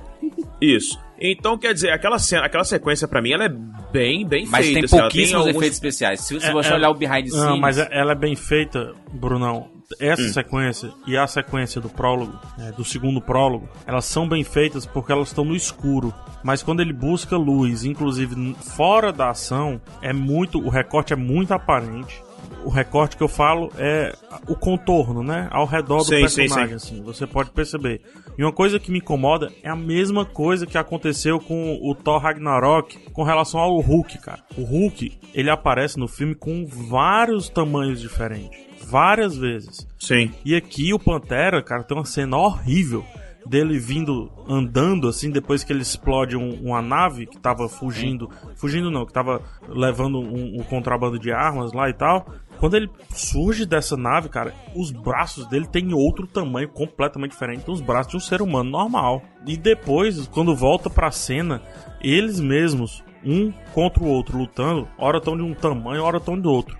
É tanto que, inteligentemente, a cena de confronto entre os dois Panteras, né? O do Michael B. Jordan e do Chadwick Boseman, É tudo escuro. é, é feita, mais uma vez, no escuro. É, mas pra ela é muito confusa. Tentar misturar um pouco mais com o fundo. É, sabe? essa cena, essa Não, que e- você citou é bem confusa. Eu perdi toda hora, toda hora eu perdi a noção de espaço entre a luta deles. É, É. Cara, ela, ela é bem ruim. O CGI você vê que ali tem muitos problemas. Eu acho até que É, essa eu, é uma eu das. gosto de muitas coisas do filme, de muitas coisas, mas eu acho que isso não é particularidade do Pantera. Eu acho que a Marvel tá passando, a Marvel Studios, né, Uhum. Marvel Filmes, tá passando por algum problema técnico real. Eu não, não tô mal julgando, não. Acho que é um problema técnico real. Uhum. Não sei se por conta do tempo, ou não sei se por conta do custo Macho, que quer um ano. diminuir. Um ano, Afinal, PH. tá contratando elencos gigantescos. Mas ela tá passando problemas técnicos reais, valendo. E eu creio que a melhor equipe de efeitos esteja trabalhando com Vingadores. Provavelmente. Focado em Vingadores. E que por isso tá acontecendo essas aberrações com alguns filmes. O pessoal fala de Doutor Estranho e tudo mais. Tem coisas maravilhosas. Mas ela, ele consegue ir de um efeito fantástico para outro efeito furrenca. Tem um chroma key de- na cena logo após a luta do, do Pantera com o Killmonger, certo? que é o Chapolin, momento, Chapolin. pois é, que é o momento que teria que ser absolutamente tocante entre os dois. Quando eles vão lá pra. Ah, pra ir ver o pôr do pra- sol, é isso, É, pra ver o pôr do sol. Você Poxa, vê aquilo ali, aquele chateado CGI dói na sua cara. E tinha que ser um dos momentos mais tocantes, que tem um dos melhores diálogos do Killmonger. Sim. É, esse daí eu consigo explicar tecnicamente, Siqueira.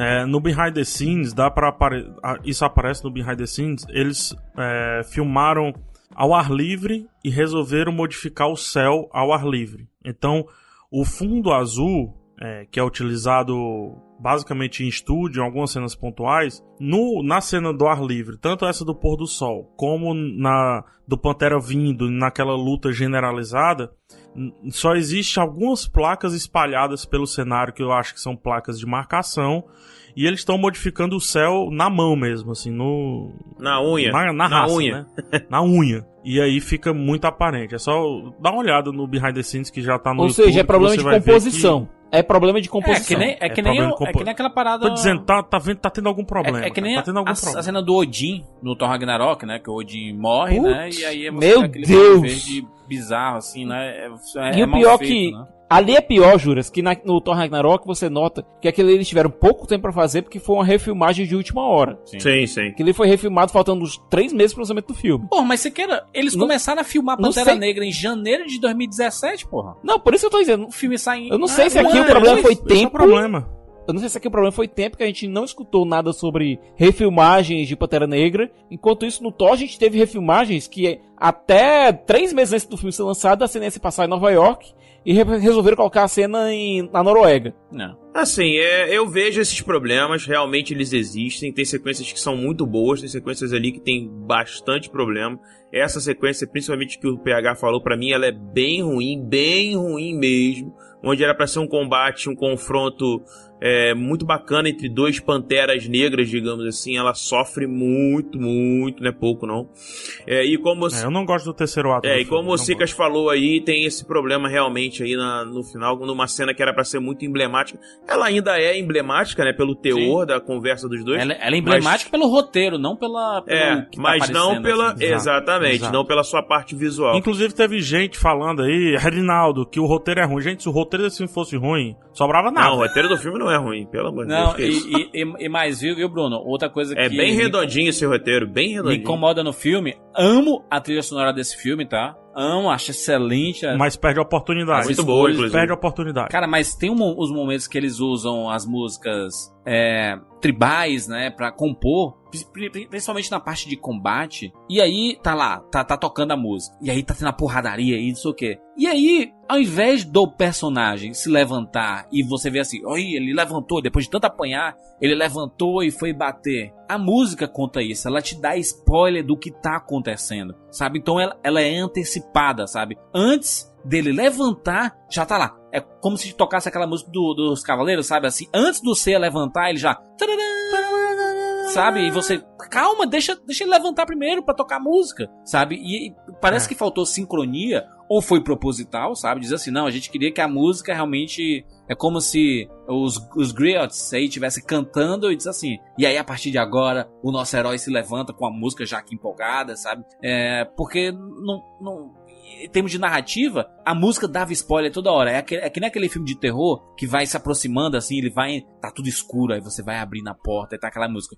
E ela vai ficando mais alta. E aí, quando a câmera vira aí, tanã, sabe, te assusta. Ela já disse que ia acontecer o susto, sabe? É meio que dava É, dando e- spoiler. e- engraçado, Juras. Eu- isso não me incomoda porque eu, eu vejo como a primeira parte, assim, a música como um- uma força motriz ali pros personagens.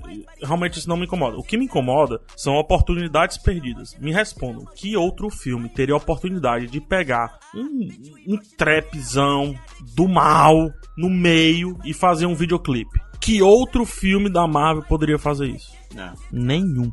E aqui o Ryan Coogler escolhe não fazer. Porque ele escolheu que a trap pesada, né, a bass trap, fosse pro vilão. Mas eu acho que isso poderia ser pros dois, sabe? Existe o, o, o lounge, o lounge rap, que é aquela o, o som com, a, com o grave um pouco mais espaçado, mais espalhado, que poderia ser dado ao, personagem Chadwick, né, o, o o T'Challa, e a Bass mais, ou então um, um rap máfia, poderia ter dado ao, ao personagem do Michael B. Jordan. E aí, no- no- na batalha, mistura os dois, faz uma trap violenta e sincroniza com o vídeo. Ou melhor, faz o vídeo sincronizar com o áudio.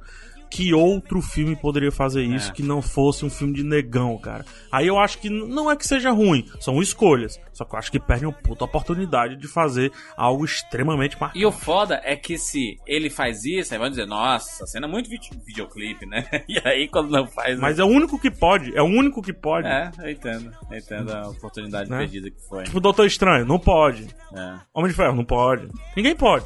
Só ele pode. Agora deixa eu- Aí ele não faz. Deixa eu Poxa. falar um pouquinho aqui sobre o, o- o elenco feminino de- desse, desse filme, porque o, ele, é- ele é um dos grandes destaques da- do, do Pantera Negra. A gente, a gente falou muito. Danai Gurira me A engravida. Dona Gurira é maravilhosa, a Michonne The Walking Dead, ela faz a, a líder da, das Dora Milaje, né, que são as protetoras lá do, do Okoye. reino, né, a Okoye.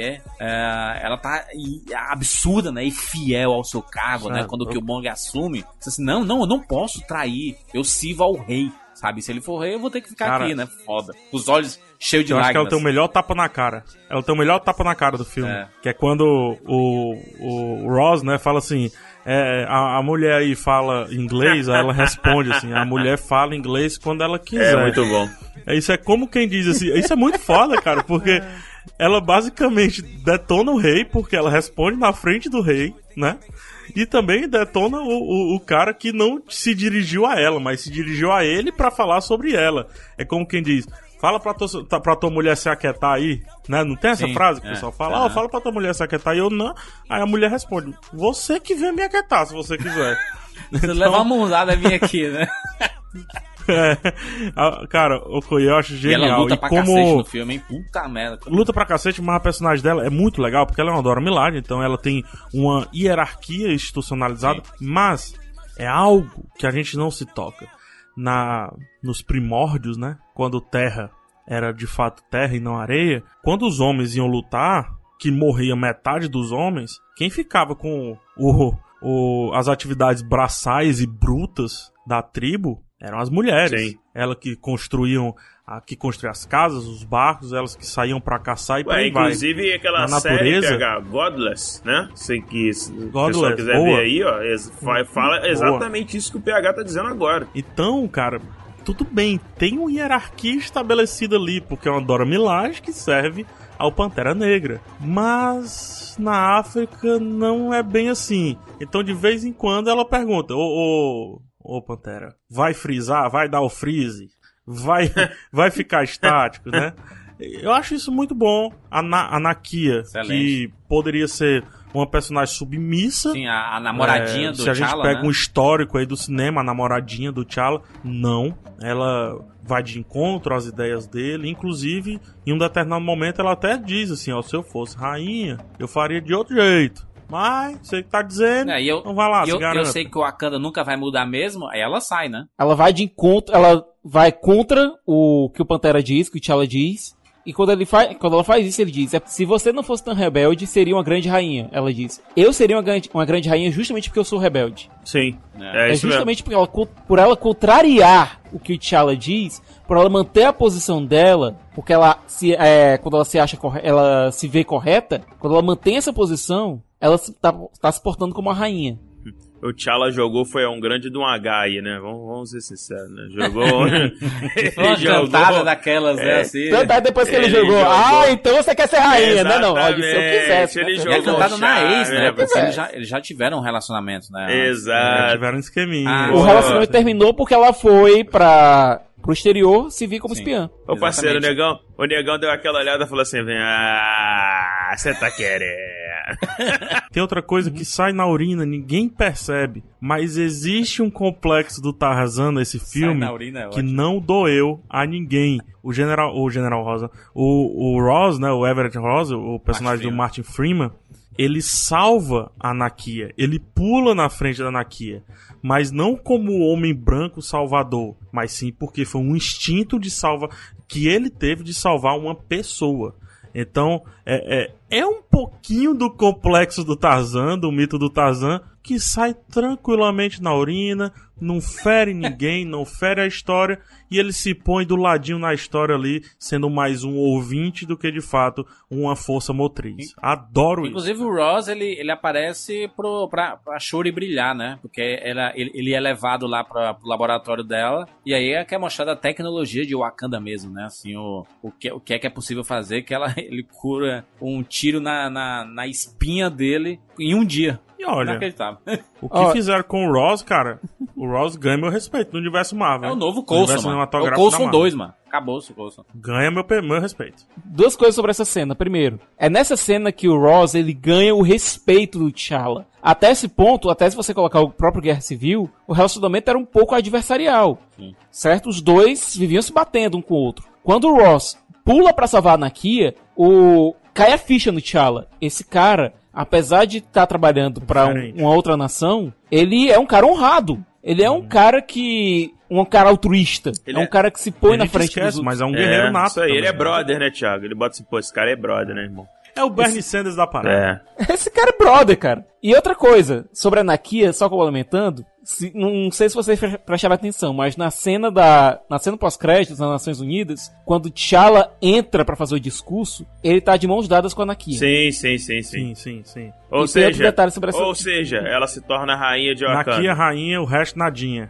Exatamente. E tem outra coisa sobre a Nakia, é que no final a posição dela é quem ganha. A posição que enquanto o, personagem do Daniel Kaluuya ele queria é, que o Wakanda fosse pra fora, mas de forma bélica, a Anakin queria que, a, que o Wakanda fosse pra fora, mas sim pra mostrar quem ela é e ajudar. Sim. No final é a posição dela quem ganha. É. Ela influencia o T'Challa. O T'Challa, se você lembra no Guerra Civil, ele tinha uma posição an- é, meio contra diplomacia. O próprio rei diz. todos influenciam o T'Challa, Cicas. Uhum. Ela Killmonger talvez também. mais, pelo respeito Killmonger, e consideração. Uhum. Mas o Killmonger, cara, metade das ideias do T'Challa são do A Killmonger. ausência do pai com re- relacionada ao Eric é, tem um impacto muito grande. É, Mas isso passa pelo filtro da Anakia. A Anakia, desde o começo, ela tá. Ela, é óbvio. A primeira aparição dela foi ajudando, é, para quem assistiu Beasts of the Nation, pra ajudar pessoas que estavam naquela situação do personagem do protagonista do filme. Sim, sim. Uhum. É. A posição dela era aquela, ajudar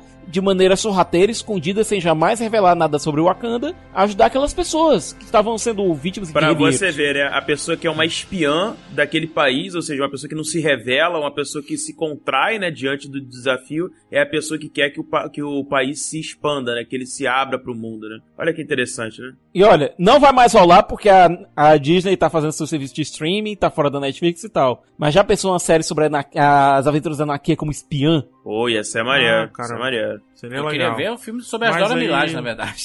Como eu É. queria, É isso que eu ia como eu falar. queria um filme das, Ou das um- Amazonas. um filme sobre as meninas, né? Sobre as meninas no geral. Pois é, eu queria ver a Shuri trabalhando com as, com as Dora Milaje, trabalhando com a Anakia. Um filme delas, pra mim, ia ser sensacional, cara. Não precisa nem do Pantera tão- Negra, é, nada Eles estão especulando muito, Bruno, sobre a, a possibilidade de existir um filme com as, as mulheres do universo Marvel, né? Com a Capitã Marvel, com a Viúva Negra, com Hum. o caso do caso Dora Milaje, com a turma do Pantera Negra inteira lá. É, eu, eu acho que seria com, com a Gamora do Guardião A da Galáxia, Vespa, né? Tem a Com a Vespa agora Vespa, também, né? Exatamente. Tem, tem, muito, tem um filme que tá sendo especulado, na verdade, né? É um, Ô. é um interesse geral, assim.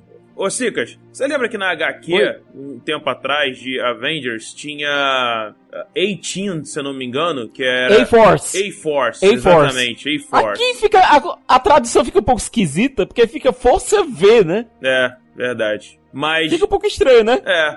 Mas, era é um- uma equipe totalmente. É uma equipe totalmente feminina dos Vingadores. Isso liderado, é, com a mulher Hulk, com, com essa galera toda. E é uma. é, e com a Capitã Marvel. E é uma, uma coisa válida. É, a gente tem muito ouvido falar de um filme solo da Viúva Negra. Rapaz, já pensou a Viúva Negra e a Capitã Marvel e a Shuri e a Okoye. É, e a Nakia, e a Feiticeira Escarlate, e essa galerinha toda num filme Olha só. aí, Existe, é existe uma explicação pra essa turma toda se reunir e serem só mulheres? Ou é assim, é o acaso? Existe uma explicação.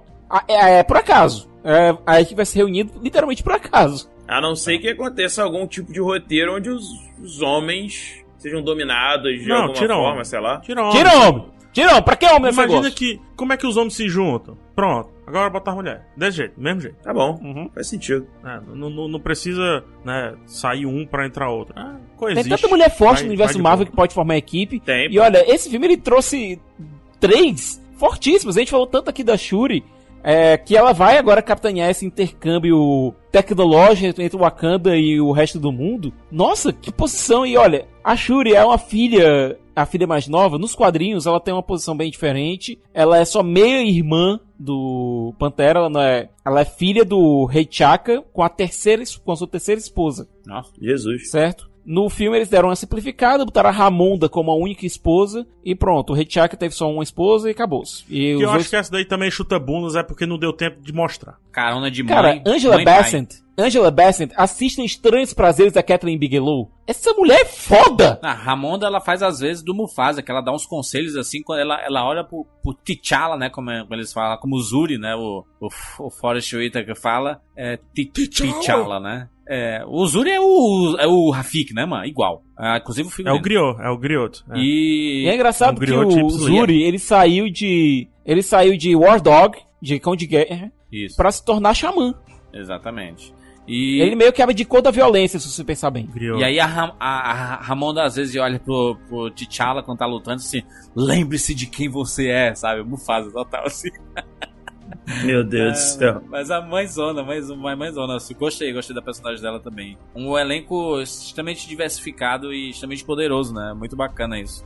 Senti Ah, falta só de Denzel Washington. Tomara que ele venha na sequência aí de Pantera Negra. E olha, só pra gente. Pra só não pra. E eu acho de- que, que eu senti falta também de John Boyega. John Boyega, John verdade. King Boyega. Só fica o registro. Olha, tem um cara que a gente esqueceu aqui. Morgan Freeman. Andy Serkis, cara. Andy Serkis. Andy Serkis. É, Santos bem pontual. Esperava mais, esperava mais dele. no- Ele, mo- ele morre meio do Não, nada, não. né? Ele morre meio do nada, assim, né? Mas só, só pra Uhum. pontuar mesmo, porque, porque ele, ele dá a impressão de que ele vai ser o antagonista do filme, né? O vilão do filme. E, e aí ele morre logo. Pelo menos a gente conseguiu ver Marty Freeman e Andy Serkis juntos, né? O, o Bilbo e o Gollum juntos. O jogo das sombras no claro. Exatamente. É... E, e com Duas pé- cenas, E duas dessa cenas vez o fodas. Gollum ganhou, hein? Dessa vez, Dessa vez o Gollum ganhou. É verdade. é. Mas olha, se você pensar bem, toda essa ligação do Killmonger com o Garra Sônica, o Ulysses Claw, ela faz todo sentido. O Killmonger só conseguiu entrar em Wakanda porque tava levando o corpo do Ulysses Claw. Sim. Esse arco todinho que tava sendo preparado desde do Vingadores Era de Ultron, ele chegou a uma compleição. A gente viu que o Ulysses Claw entrou em Wakanda, roubou o Vibranium, roubou, roubou 250 quilos de Vibranium, Jesus. de algum modo ficou com aquela marca de ladrão no pescoço. É, o Vibranium foi utilizado para criar o corpo do Ultron. Portanto, o Ulysses Claw teve uma participação indireta no atentado de Sokovia. Sim. Por- é, portanto, apesar de estar fazendo negócios com a CIA, ele era um dos caras mais procurados do mundo. O que eu acho interessante é o fato de, de um arco ter, ter começado lá atrás e se fechando agora, sabe? O que mostra que Sim. o moço Kevin Feige tem um monte de post-it ali que ele vai colocando, um monte de filmes. É, assim, olha, coerência, gente, parceiro, isso é aqui, coerência. Isso aqui temos que encerrar, hein, gente? Não é pra colocar no filme anterior lá e não usar depois. Não, vamos ter, ter que usar. É, isso aí, pelo menos isso pra fechar o arco, né? E fechou. Não, Coerência. todo o arco do Vibranium foi colocado, foi colocado desde o Capitão América, o primeiro Vingador. Sim. Foi evoluído no, no Vingadores Era de Ultron. Foi colocado o Wakanda. Se bem que o Wakanda já tinha aparecido no mapinha lá do Nick Fury no Homem de Ferro 2, certo? O arco foi aprimorado e foi levado agora pro Pantera Negra. Esse arco do Vibranium, ele se explica toda a importância do Vibranium que a gente viu pra trás, especialmente no, no Era de Ultron, que teve aquele o discursinho do Ultron dizendo o metal mais versátil do mundo eles os usam pra fazer um frisbee. É, É fechado aqui. Na, ô, Siqueira, na segunda cena pós-créditos, nós temos lá o. A, a primeira, né? Aparece lá o. O, O discurso. o Pantera Negra, né? O T'Challa falando que ele vai abrir o Wakanda e tudo mais, é O nóis. discurso é maneiro, né? O discurso, o discurso é maneiro, né? Enquanto os tolos é, constroem barreiras, os sábios con- constroem pontes, né?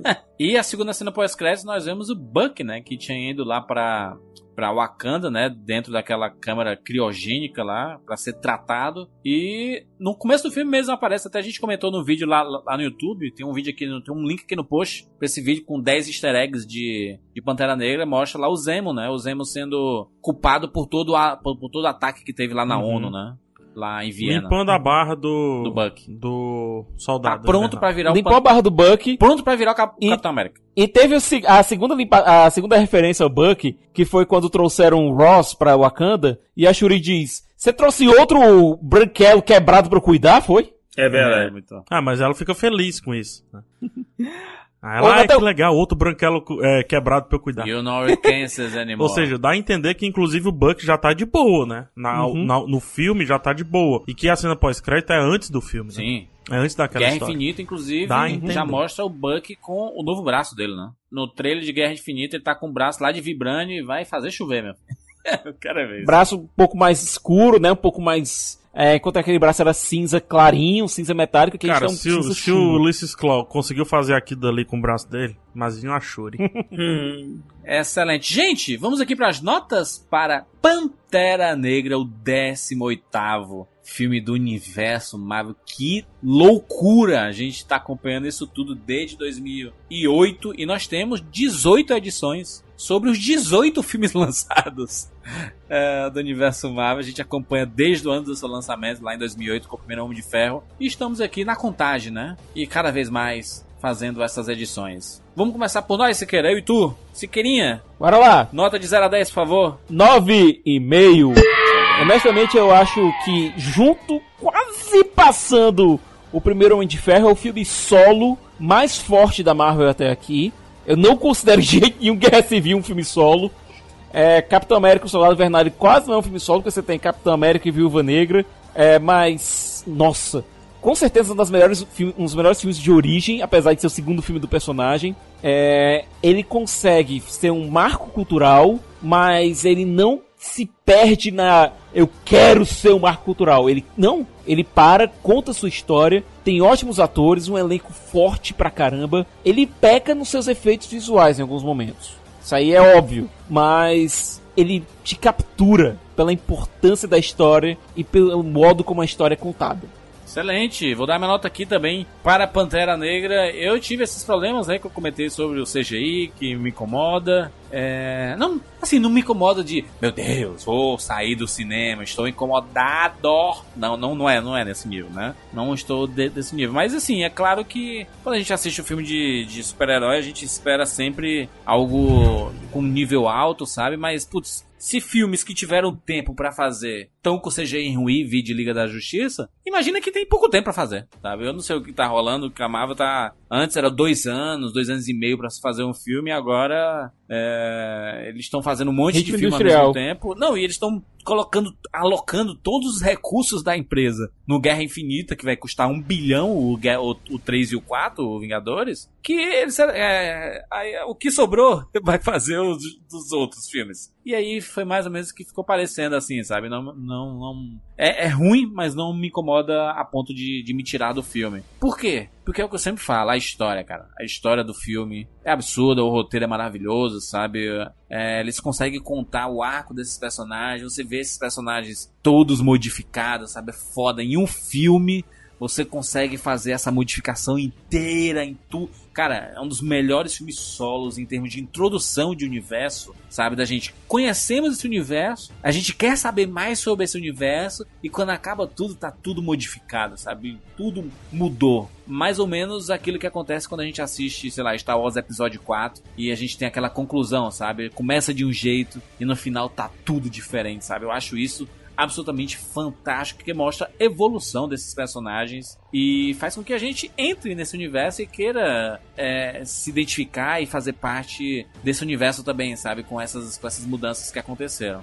Ah, não é por nada que Kevin Feige disse, ele, ele teve uma sessão que ele assistiu, né? A primeira sessão que ele viu do filme finalizado, ele virou pro Ryan Coogler e falou assim, cara, esse é o melhor filme da Marvel que nós fizemos, porque a, a força que ele tem é absurda e a importância que ele tem é, está reverberando no mundo todo. Eu, particularmente, não acho o melhor da Marvel. Ainda continuo achando o Soldado Invernal o melhor. E temos aí algumas opções. E chega Pantera Negra, mas eu acho que tá no top 5. Com certeza, é, o Pantera Negra. Dou nota 9 de 10 para este filmaço. Bruno Costa, por favor. Olha aí, rapaz, Jurandir, como sempre, me, me surpreendendo. Pantera Negra, pra mim é um filme, aquele filme pipoca, que acaba te empolgando, te emocionando.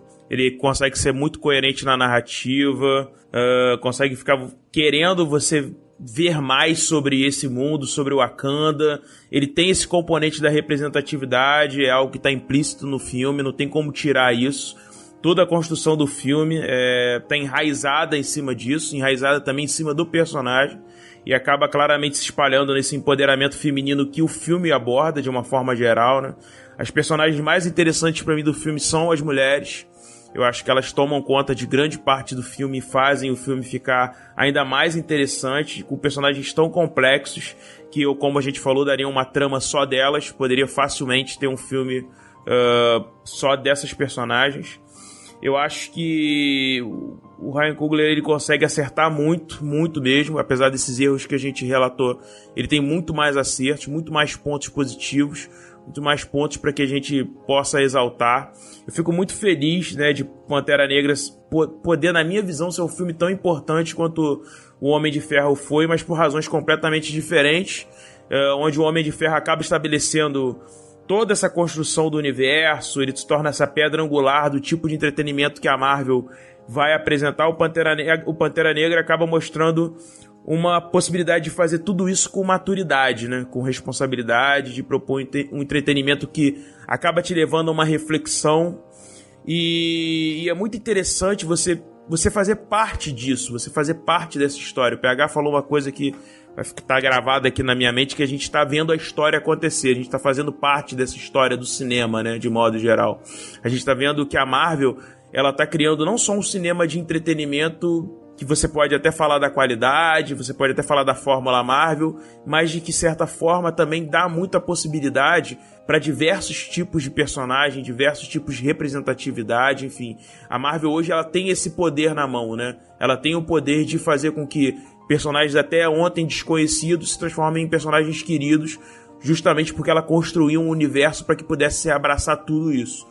Então eu fico muito feliz de, de saber que o Pantera Negra tá indo tão bem, de ver um personagem que a minha filha, daqui a, sei lá, quando ela tiver é, idade, ela pode ver e eu apontar para ela e falar: olha, papai viu isso acontecer no cinema, papai viu esse personagem crescer e se tornar um, um ícone cada vez mais importante para essa geração. Uma geração que vai poder apontar tanto para o Pantera Negra quanto para outros personagens e falar: esses personagens me representam. Acho que é um movimento importante, é um movimento importante não só na questão cultural, não só na questão de representatividade, mas na questão humana. Eu acho que nos ver com igualdade, nos ver com uh, as mesmas capacidades, você ter personagens cada vez mais interessantes, tanto femininos, quanto negros, quanto asiáticos, etc, etc, etc. Eu acho que só torna essa diversidade ainda mais complexa e saborosa de se assistir no cinema. Então eu fico muito feliz quando eu vejo um filme como esse e ele leva essa reflexão, né? Das barreiras ou pontes. O que, que a gente quer criar no final das contas?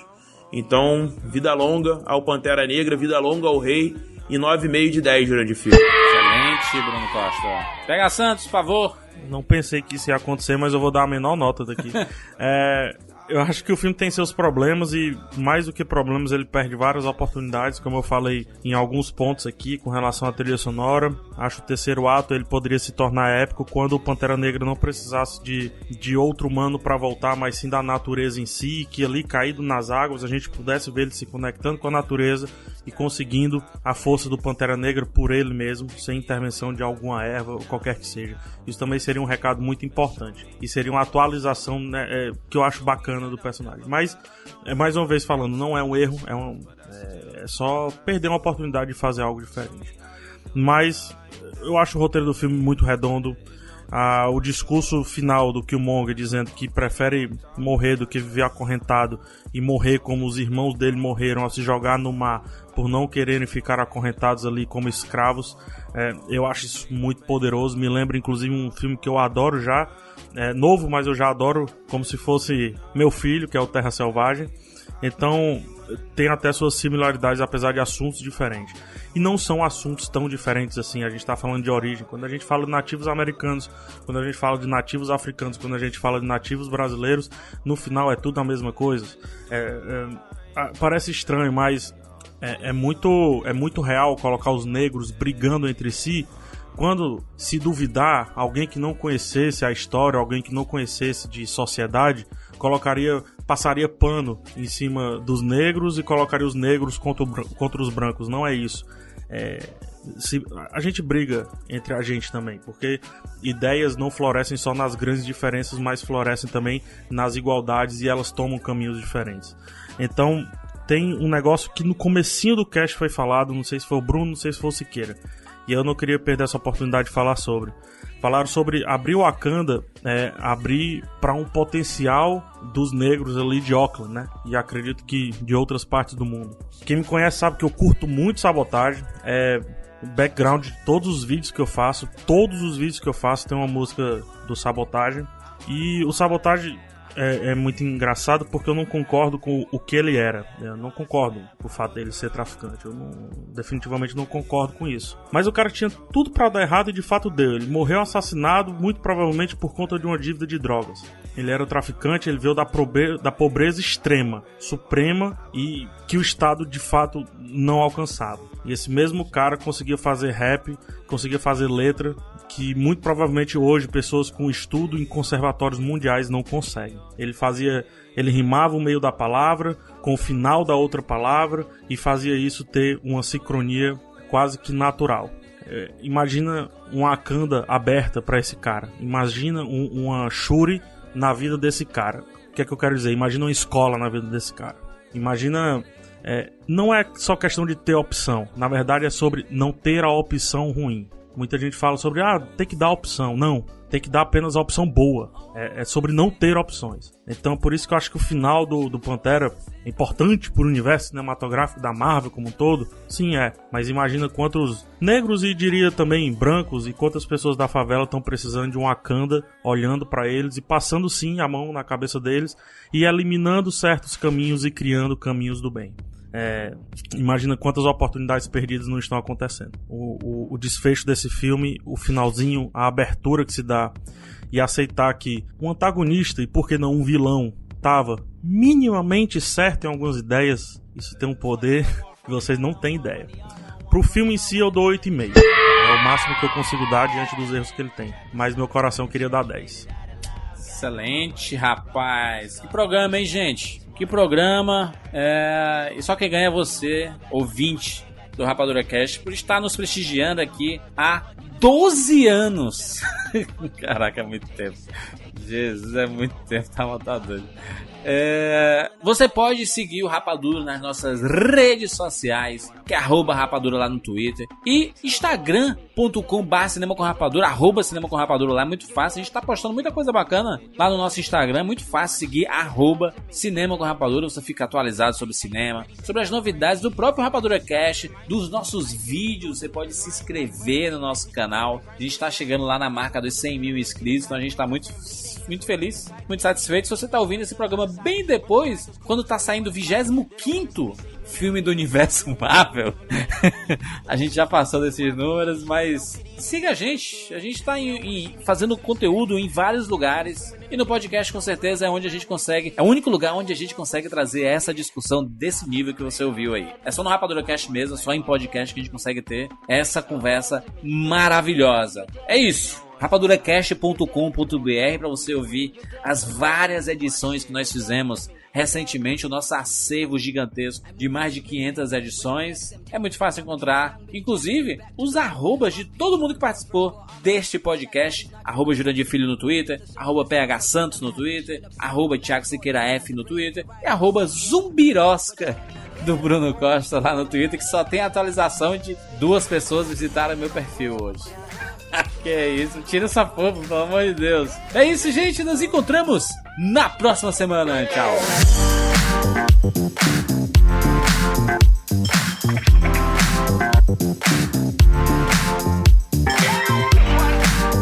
Oh.